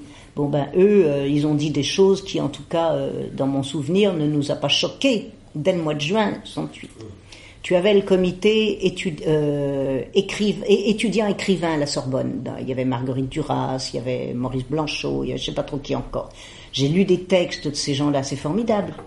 Bon. Euh, ça ne veut pas dire par ailleurs qu'ils étaient ces gens-là tout le temps formidables, tout ce qu'ils ont fait, mais les textes qu'on voit, formidables. Bon. Notamment sur la pègre, refusant de se désolidariser de ceux que l'on nomme la pègre, par exemple. Il y avait Annie Lebrun, il y avait des gens. Bon. Et puis t'avais. il y avait tout. T'en avais. Alors, est-ce qu'on dirait que Raymond Aron n'est pas un intellectuel? Ça paraît difficile quand même. Mais Raymond Aron, c'était un néoconservateur, comme on dirait de nos jours, ou un conservateur. Alors lui, il nous a dit que la révolution était introuvable. Ben forcément, évidemment qu'elle était introuvable pour lui pour lui. Donc il y avait vraiment de tout. On a eu, alors c'est ça aussi qui est emmerdant avec la commémoration. Par exemple, j'apprends que la Cinémathèque de Paris va faire une grande commémoration. Mais c'est pas illégitime. Le nombre de films qui ont été faits par des gens très intéressants, Christophe Coeur et d'autres, qu'est-ce que tu veux, le fond de l'air est rouge. Tu comprends? Bon, les beaux-arts, Comment pourrait-on dire que c'est illégitime que les Beaux-Arts commémorent leurs 50 ans? Ils nous ont sorti toutes les affiches que tout le monde connaît, c'est quand même, on peut quand même pas dire. Mais bon, donc il y a eu des acteurs, il y a eu des stars, il y a eu, on voit Catherine Deneuve au premier rang des manifs. Mais, mais, mais, réellement, pourquoi ces gens-là n'auraient pas envie de manifester? Réellement, Deneuve, euh, comment il s'appelle euh, Godard. Euh, tous ces gens-là, ils manifestent et, et de bon cœur, hein, et ils ne sont pas priés. Bon, Comment ils ont évolué après Qu'est-ce qu'ils en ont fait Comment Ça, c'est une autre histoire. C'est toujours pareil. Donc, il n'y a pas eu une composante intellectuelle particulière. Il y a des gens qui se sont sentis complètement excités, qui étaient des intellos. Par exemple, René Louraud, je viens d'apprendre, chose que je ne savais pas. Il y a un, un, une anecdote qu'on connaît tous. À Paris, la nuit des premières barricades, je crois que c'est la première, celle du 10 mai, il y a un mec qui sort un piano et qui joue du jazz pendant les barricades, dans la rue. C'était René Louraud qui avait sorti son piano, boum boum boum, pour jouer du jazz. René Louraud, on s'est beaucoup moqué de lui, mais quand même, voilà, bah lui, ce qu'il a eu de mieux à faire, c'est de jouer du jazz pour accompagner les... Bon, voilà. Donc, on ne peut pas dire les intellectuels, tu vois. Euh, Sartre, bon, si, si on les intellectuels, effectivement, j'aurais dû penser en premier à Sartre. Bon, eh ben, tu connais l'histoire grimper sur son tonneau pour aller haranguer Boulogne-Billancourt, parce que lui, il croyait que c'est là que ça se passait. Non? C'était plus tard. Bon. Bon. Bon. Mais n'empêche qu'il il, il a tout, tout, de suite manifesté son, son, son, goût quand même de la chose. Bon, par contre, Aragon se pointe, ça vous le savez tous, mais c'est quand même une jolie histoire. Se pointe à la, il était toujours vivant, Aragon. Il se pointe à la Sorbonne, vous connaissez l'histoire. Ils l'ont viré. Il s'est fait foutre dehors manu militari. Et heureusement, heureusement que là, ils ont eu quand même euh, le bon réflexe, les, les, les gens de la Sorbonne. Chut, dehors, Aragon, etc. Donc, il y a des gens qui venaient pour euh, se montrer, parce qu'ils devaient. Il faut rappeler quand même, il était au comité central du PC. c'est pour ça qu'il était pas en tant que poète Aragon. Oh, bah, mais c'est comme ça qu'on a appris, c'est comme ça qu'on a, enfin, qu'on a appris ce fameux poème, la Guépéou. Guépéou. C'est à ce moment-là qu'on l'a. Donc il était au comité central. Bon, etc. Donc, euh, tu vois, c'est pas homogène. Il y a, eu, euh, il y a eu de tout. Il y a des gens qui se sont solidarisés, qui ont été vraiment très, très solidaires. Et puis après, ça s'est complètement délité. J'allais dire, on ne sait pas pourquoi. C'est ce que j'appelle moi la défaite. Hein. Après, Voilà. Mais et puis il y a des gens qui sont restés. Je les ai déjà cités. ben, il y en a d'autres, mais Lefort, Morin, Castoriadis, qui sont restés des penseurs euh, sur le tas, réfléchir, à dire des voilà. Euh, je pense aussi, là on en parle peu, mais dans les entreprises, euh, je pense qu'il y avait un petit peu le même phénomène, mais nous on n'y était pas. alors, Oui, euh, c'est ça. on peut moins en parler. C'est ça. J'ai un truc, moi je voyais mon père, quand mon père rentrait du travail dans les polissoirs, euh, c'était vers Laennec, il y avait l'éminoir Strasbourg, il polissait les jantes de vélo, des guidons de vélo, dans des conditions effroyables. Je vois la tête de mon père qui rentrait, ils faisaient tous 10-12 heures par jour, plus le samedi matin 5 heures ou 6 heures. Moi j'ai commencé à travailler en 69-70, et c'était vrai que les conditions de travail n'avaient rien à voir par rapport à maintenant. Maintenant il y a un retour en arrière maintenant. Après 68, c'est là qu'on a commencé à avoir des lunettes, à avoir des gants. Avant, tu te coupais la disqueuse à air comprimé, tu avais les mains gelées, l'air comprimé quand il se détend, les disqueuses, ça fait de la glace qui coule, donc tu avais les doigts qui sont violets, et c'était des conditions effroyables de travail. Et après 68, quand même, pour les travailleurs, ça peut être les mêmes conditions. Les gens travaillaient à la pièce à l'époque. Après, c'était interdit la pièce. Le type réveillé, euh, il fallait faire tant de guidons, tant de machins, tant de pièces, tant de mètres de soudure. Et après, c'était interdit. Après, ça, ça a changé quand même. Par rapport au boulot, là, je pense à la question dont on avait parlé des groupes politiques, euh, euh, maoïstes, Oui. etc. Je voudrais dire quand même qu'à la réflexion, il y a quand même la CFDT qui, était, qui avait une position intéressante, qui était autogestionnaire à l'époque, et minoritaire, hein, la CFDT. Et euh, à Lyon, l'UNEF aussi, était- Oui, oui. et le PSU. Oui, ça c'est le bloc, c'est ce qu'on appelle la deuxième gauche, qui n'était pas hostile à mai 68. Ça ne veut pas dire qu'ils étaient sur une opposition radicale, mais ils n'étaient pas hostiles. Ça n'a rien à voir avec le PC et la CGT, qui eux, alors là je l'ai lu nominativement, avec, dans, sur les tracts, c'était en aucun cas ne fraterniser avec les étudiants, aucun étudiant ne doit entrer dans les usines, n'allait faire aucune manif avec les étudiants, c'était noir sur blanc. Les consignes du PC et de la CGT. Ah oui. Mais dans les faits, il Donc- y en a qui le ont fait quand même. Alors, alors, dans les faits, il y a eu un volant de syndicalistes, voire peut-être même, pourquoi pas, de communistes du Parti communiste, qui sont venus manifester, qui ont barricadé quand même. Il y en a eu. puisqu'on Justification idéologique de dire surtout ne sympathisez pas parce que c'est des Nous sommes des aventuristes. Euh, des aventuristes. Le fameux mot, ce sont des aventuristes. Et d'ailleurs, ces intellectuels du comité étudiant euh, écrivain de la Sorbonne vivent les aventurisques. Ils avaient publié dans, dans une revue euh, surréaliste. C'était ça. Peur, peur, que, peur des choses qui venaient de, de la base et de. Ils croyaient encore que la révolution, ils croyaient encore que la révolution, elle devait être organisée par eux et contrôlée par eux. Et donc tout ce qui n'était pas contrôlé par eux, mais ils en étaient convaincus. C'est- C'est c'est triste, hein C'est Oui, triste. C'était la dictature du prolétariat. C'était la dictature. Et ils étaient convaincus que nous étions payés par euh, l'ennemi, hein Payés par l'ennemi. Sur, le PC, à mon avis, il y a deux choses, parce qu'après, je vais en discuter bien des années plus tard. Et c'est vrai que c'était des. D'abord, ils étaient sur une ligne, c'était la coexistence pacifique, etc. Et pendant longtemps, par exemple, sur le Vietnam, eux, ils étaient pour la paix au Vietnam. Alors que tout Oui, oui, le tout à monde était fait. pour la Tout à fait. etc. Et puis surtout, ils supportaient pas d'avoir vu d'un seul coup arriver des gens qui, qui parlaient, qui parlaient haut, qui leur demandaient pas leur avis, qui disaient le contraire. Alors bon, il y avait toutes sortes de, de trucs, de toute façon, tous ces gauchistes étaient des fils de bourgeois. Un jour même, on m'a dit à moi, euh, euh, de toute façon, t'en as rien à foutre, parce que ton père, il pourrait te payer, je sais pas quoi, je sais qu'est-ce que tu mon père. Il vit déjà euh, de son travail, Et il y avait ça. Et puis, euh, alors sur la CFDT, il y, a- il y avait un, faux progrès qui sortait. Il y avait un- une sorte de Euh, oui, Ah, il y avait deux journaux. Alors le Progrès était en grève, mais il y avait deux journaux. Il y avait La Voix du Rhône, qui était le journal du PC, et le PSU faisait son journal à lui.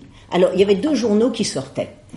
Un du PC et un du PSU. Et le PSU, ils m'ont raconté, Alain Rocher m'a raconté en détail comment ils se sont autogérés pour faire leur propre journal. Eh Mais moi, comme ça m'intéressait pas dans mon propos, j'ai pas utilisé ces sources-là. Mais évidemment que euh, Moi, j'ai eu des, des témoignages de gens qui vendaient ça à Vénissieux, qui se sont fait casser Ah oui, gueule, ah ben, alors donc c'est le PSU, tu peux être sûr. Et, Tu peux être sûr. Et moi, ça a duré pendant jusqu'au mois de- années 80, parce qu'après, moi, j'ai travaillé à Paris-Rhône dans le 8e. Ouais, bien sûr, on grande rappelle très bien. 75. Ouais. On avait un copain qui était délégué syndical C'est le syndicat qui lui avait donné son mandat.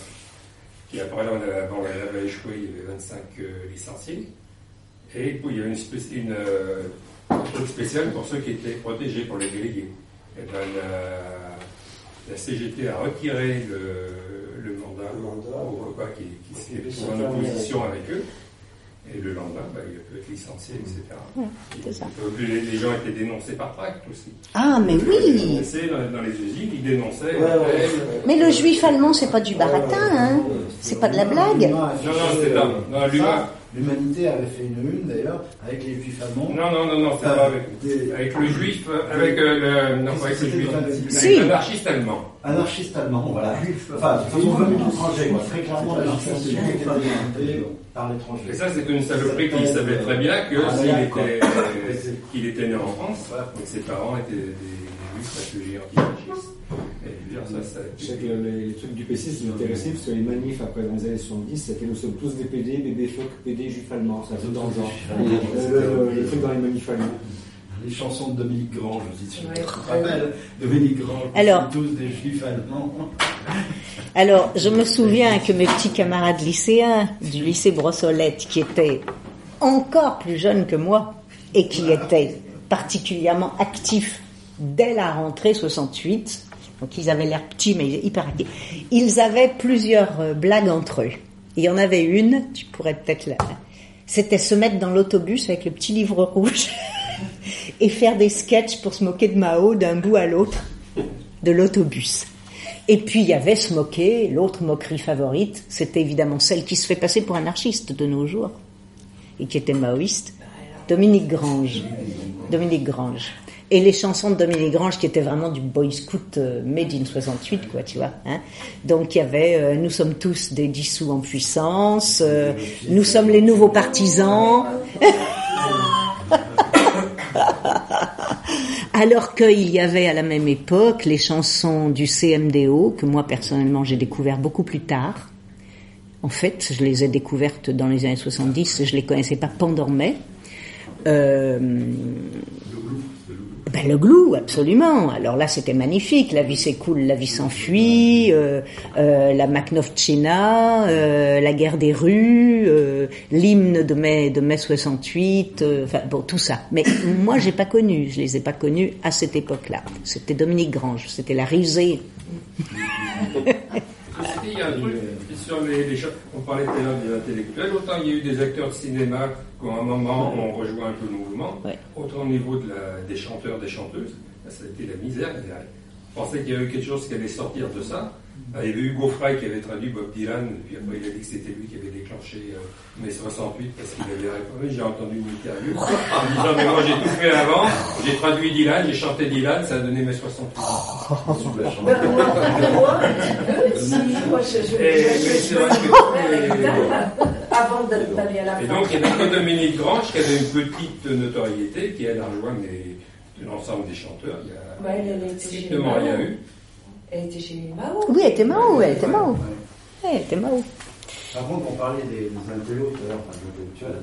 Il y a un mouvement, enfin je sais pas si tu en parles dans ton livre, je sais pas s'ils existaient même sur Lyon à l'époque, c'est l'Institut, enfin le mouvement situationniste, qui justement était un des rares euh, mouvements à l'époque, de 58 à 69 quand même, à penser un peu la révolution dans d'autres termes que ceux du 19e siècle, justement, euh, du stalinisme, du maoïsme, du trotskisme, et toutes ces idéologies-là. Donc cette rupture situationniste, elle me paraît importante, parce qu'elle marque aussi une rupture avec le militantisme au sens traditionnel du terme. Et ça, je ne sais pas si tu le représentes, parce que c'était pas l'objet De toute façon, on a- Je- Sur Lyon, on ne voit pas s'ils avaient une existence. Si, alors- Ils étaient très, très, très actifs. Ah. Et c'est vrai que voir. un petit peu vite. C'est-à-dire que les gens...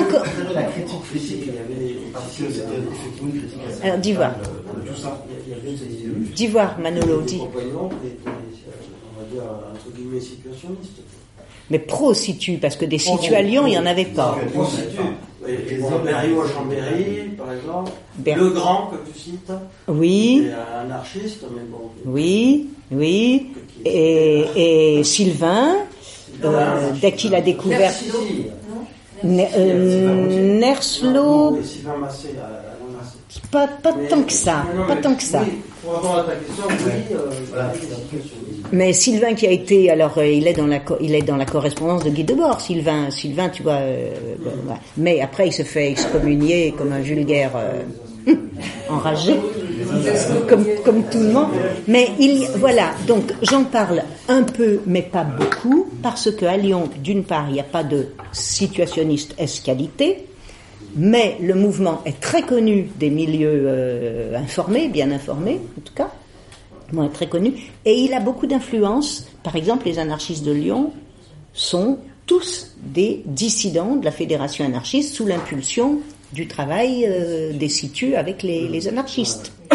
Hein, tu vois, le groupe Bakounine, c'est tous des, des, des, des- voilà, euh, Michel Marxla, euh, enfin, ils sont tous très, très influencés par les situs. Mais il n'y a pas de situ escalité à Lyon. Tu vois Par contre, il est question un peu des situs dans ce livre, au sens où, par exemple, euh, un peu, mais à peine, Vianney et Sébastiani se mobilisent pour Munch. Ils lui écrivent. Ils font partie du comité, tu vois C'est là où j'ai découvert le mouvement situationniste. Ben oui, mais euh, alors euh, moi j'ai lu la Société du spectacle en juin 68 parce que tout le monde ne parlait que de ça. J'ai rien compris. Moi j'ai cru que j'allais tomber sur un truc qui me parlait du cinéma. J'ai rien compris le- la première fois. Le traité de savoir-vivre. Le visage des jeunes générations. Ouais, parce qu'au-delà de ce que tu dis, c'est intéressant les situationnistes. Donc, quand tu lis, euh, tu lis Société du spectacle et d'autres d'autres choses, donc tu as au mieux, comme tu peux l'interpréter, en une, une- c'est assez bizarre parce que t'as- tu sais pas. Enfin, moi, la perception que j'en ai, c'est une forme de. en parlant à l'heure actuelle, en 2018, une forme, d'avant-garde qui, pour l'époque, c'était une avant-garde dans le sens où ce qui était écrit. Enfin, de rupture, un peu une progression dans l'analyse marxiste en lisant sur du spectacle. Concrètement, les situationnistes, euh, mai 168, comment ils essaient de mettre en pratique? Alors de ça- faire de la pétition, je soutiens un tel, Alors ça, C'est alors ça c'est une comment dirais-je une contradiction. Personne ne me croit. Les situationnistes sont des gens qui ont eu une influence théorique très importante sur l'ensemble des mouvements révolutionnaires avant mai 68. Avant. Je dirais, pour parler globalement, 65, 68, c'est la partie, le, moment important. Il y a, on a, il y a un copain m'a raconté, on a des bandes enregistrées de discussions de Debord avec des anarchistes, enfin c'est important. Sans parler de so- socialisme ou barbarie avec Daniel Blanchard, enfin tout ça. Mais alors après, c'est la décrue, hein. il se dissolve en 71 ou je sais pas trop quoi. Euh, puis après, il n'a pas supporté le, succès euh, de bord, il est- il s'est effondré. Bon, alors, donc, chose extraordinaire dans les archives matérielles, les archives de mai 68, il n'y a pas de situationnistes. C'est-à-dire que ce sont des gens qui ont eu une influence fondamentale et ils ne sont pas les seuls. Il y a eu Socialisme ou Barbarie, il y a eu Pouvoir ouvrier, il y a eu ICO, il y a eu Noir et Rouge. Tout ça sont des groupes qui ont eu une importance fondamentale avant 68 sur la formation de 68. Mais il y a eu également, bien sûr, les situs. Eh bien, ces mêmes situs qui, sont à la Sorbonne, qui, qui, euh, il y a René Riesel, qui est une des personnes arrêtées le 3 mai. Ils sont à la Sorbonne. Ils quittent la Sorbonne parce que c'est pas comme ils veulent et ils s'installent à euh, Normal, euh, non pas Normal Sup, euh, rue d'Ulm, l'école d'à côté là. euh, Hein Non. Euh, école normale, absolument, l'école normale supérieure. Ils s'installent là et ils font le CMDO, Comité pour le maintien des occupations. Bon. Et ils font ces fameuses chansons dont j'ai parlé tout à l'heure, qui, qui, qui sont absolument magnifiques. Eh bien, ces gens qui sont dans l'événement, eh bien, figure-toi qu'ils n'ont aucune influence matérielle en termes de stratégie militaire dans les archives, ils n'apparaissent pas. Ils sont autant le 22 mars, quand les flics finissent enfin par s'en apercevoir, de Paris j'entends, de Lyon ça arrive juste à la fin, mais euh, il, il- il fait une entrée fracassante aux côtés de l'UNEF, etc., aux yeux des flics, autant les situe, jamais cité, tu m'entends bien, ni un nom propre, ni leur sigle. Jamais. Ça veut dire quoi Quand je dis ça, les copains tous pro-situ, ils ne me croient pas. C'est pas possible, mais 68, c'est les qui l'ont fait, tout le monde le sait. Eh bien, non. Ils n'y sont pas. Ils n'y sont pas. Ils sont les personnes dans le mouvement. Mais ils ne sont pas dans, les structures et, les, euh, de, la, hiérarchie, je dirais, militaire. C'est pas les gros bras, c'est pas les uns. Ils, ils organisent rien et donc. C'est ça. C'est c'est vrai que chez Redbord, tu as, la théorie, enfin, entre guillemets, tu sais, le, le jeu, comme enfin, Redbord d'ailleurs a fait, euh, a fait un jeu, je crois, un jeu de stratégie. Il était en oui. théorie du oui, jeu, oui, jeu oui, oui, là, qui a des vertus oui, euh, oui. à la fois pédagogiques, didactiques, Oui. etc. C'est vrai que quand on lit ça, euh, c'est assez amu- amusant dans le quartier parce que ça en train de fleurir. Il y a énormément de, de bars, de lieux associatifs qui font des jeux. Ensuite, il y a des jeux de plateau, de rôle, etc. Et on voit l'impact, je dirais. euh, Toujours aujourd'hui, ah, bien sûr. et, euh, et à l'époque, euh, parce que c'est vrai quand on voit ça, quand on essaie de, de regarder un peu les, ce qui ressort, c'est pas encore de, c'est pas encore de doctrine, on va dire. Des situs, tu veux dire des situs, Mais je crois qu'ils ont eu. euh, écoute, ça a été une grande puissance euh, euh, de renouvellement théorique, il me semble, non Je pense, je pense. Hein si tu veux, c'était les héritiers, hein On peut dire comme ça. C'était les héritiers, enfin à mes yeux, hein C'était les héritiers de, du surréalisme. Hein Euh, ils, ont, ils sont passés d'abord par leur phase artistique, donc les lettristes, avant de se tourner. Alors, après 68, de bord, il allait pas bien, il allait mal. Non seulement il se saoulait la gueule, mais il avait trop de succès, et donc il n'a pas pu, il a pas, euh, c'est fini. Après 68, c'est fini. Il se, survit comme il peut, étant donné ce qu'il est devenu. Donc c'est avant 68 qu'il faut s'intéresser. C'est pas après, c'est avant, à mon avis. Mais là, ils ont eu une puissance effectivement de euh, revisiter le marxisme. Et je le répète, il faut pas faire le culte de la personnalité ou du groupe. Ils ne sont pas les seuls, vraiment pas les seuls. Il y en a eu un certain nombre. ICO, encore une fois, socialisme ou barbarie, tout ça ont, été des, des, critiques marxistes importants, très importants, très intéressants. Mais euh, il se trouve que dans mai 68, ils sont ni plus ni moins comme nous tous. ils font leur petit comité dans leur coin avec leurs potes, et, et ils font les barricades, quand même, mais comme nous tous, quoi. Rien de plus. Ils n'envoient pas de mots d'ordre.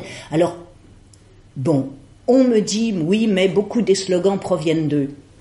Moi, ce qu'on m'a dit, surtout, c'est que quelqu'un qui a étudié ces slogans me dit, une amie, Christine Fauré, me dit, la plupart des slogans de mai 68 sont des slogans tirés de la littérature surréaliste. Faudrait demander ça à Norbert, il nous le dirait. Surréaliste, donc an- antérieur. Certains revisités par les situs. Mais encore une fois, il faut leur donner la place qu'ils ont, qui est une vraie place, mais dis- euh, pas la disproportionnée, parce qu'il faut remettre les choses dans, dans l'époque exactement. Il y avait plusieurs types de forces en présence qui étaient proches, qui communiquaient entre eux, qui se battaient, mais qui communiquaient aussi entre eux. hein. Par exemple, si on a eu la réédition de cette euh, conversation célèbre dans le milieu entre Daniel Blanchard, qui, était, qui est toujours vivant, qui était à Socialisme ou Barbarie, et euh, Guy Debord, il a introduit Guy Debord à Socialisme ou Barbarie, il y a le débat, etc. Voilà, donc tout ça, c'est ça qui a fait la pensée de mai 68.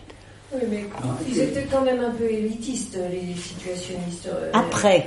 Ils n'acceptaient Après. pas euh, grand Après. monde, et puis après, ça a été que des exclusions sans cesse. Oui, c'est sûr. C'était un peu un club très fermé. Mais ils vivaient, enfin, l'explication du côté souterrain des situations, un côté souterrain chez eux, parce que le fait même d'apparaître déjà à, à la presse et d'apparaître dans, dans les faits de spectacle, être Ah ben rentré oui. dans le spectacle, c'est une hantise permanente de la récupération, une hantise permanente même d'apparaître publiquement, euh, nominalement ou, ou autre. Et paradoxalement, euh, en interne, on cultivait un élitisme, un élitisme, j'allais dire, de théoricien, quoi, hein, un élitisme théorique, effectivement, Oui, oui. très très fort. Mais pour ce qui est du rapport, j'allais dire, au public, euh, le rapport au public, c'était pas les, euh, les leaders, tout ça, on pouvait même pas concevoir à un moment donné que quelqu'un se On pose leader parler en rapport à un juin mouvement, 68. par rapport à un mouvement. Oui. Donc, euh, C'est vrai. Hmm. c'était plus un aspect Après, intéressé, mais bon.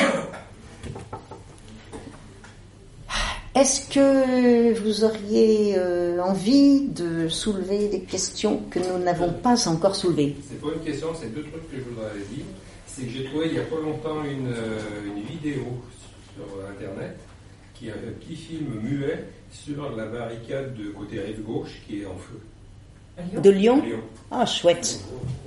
Alors, je ne sais plus comment j'ai trouvé ça. Si, je cherche ça. En, je voulais retrouver les références du livre d'images de, de, photos mai 68. Et je n'avais jamais vu avant.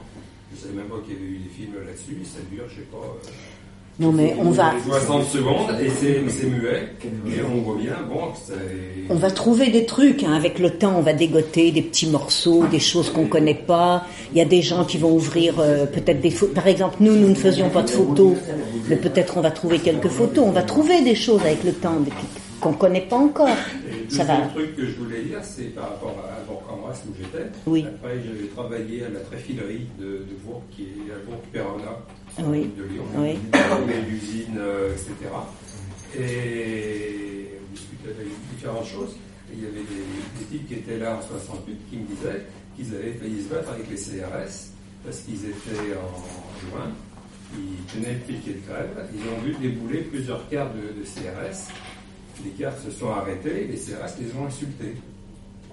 Et en disant, ouais, bande de fumier, on va vous casser la queue, les trucs. Alors, je me rappelle avec la, petite bande qu'on était, nous on cherchait dans les manilles voir s'il n'y avait pas moyen qu'il y ait des débordements ou autre, etc. J'avais pourquoi vous n'avez rien fait? Oh, ben, On a vu qu'ils cherchaient la bagarre, alors on leur a tourné le dos. Et je ne sais pas si la fait, mais enfin. Et en fait, c'était les flics qui arrivaient de Sochaux. Et bon, il y a effectivement les deux ouvriers qui ont été tués par les flics à ce moment-là. Il y a toujours eu le flou savoir si oui ou non il y avait eu euh, des flics qui ont été, ont été tués à Sochaux. Oui, oui, oui, oui. les Mao, après, ils avaient lancé Le, truc comme quoi il y en a qui avaient été euh, mis dans les cuves. Oui, oui, oui, oui. Ça reste une question qui, qui n'est pas résolue et on ne sait pas comment faire pour avancer sur ce dossier. Et je suis pas sûre que euh, dans 50 ans, on ait plus de documentation. Hein. Je, m'attends surtout à ce que ça reste euh, inconnu. Voilà. Mais dans l'histoire, il y a des, choses qui sont pas connues. Hein. Euh, on ne connaît pas tout. Hein. La discussion peut être informelle maintenant,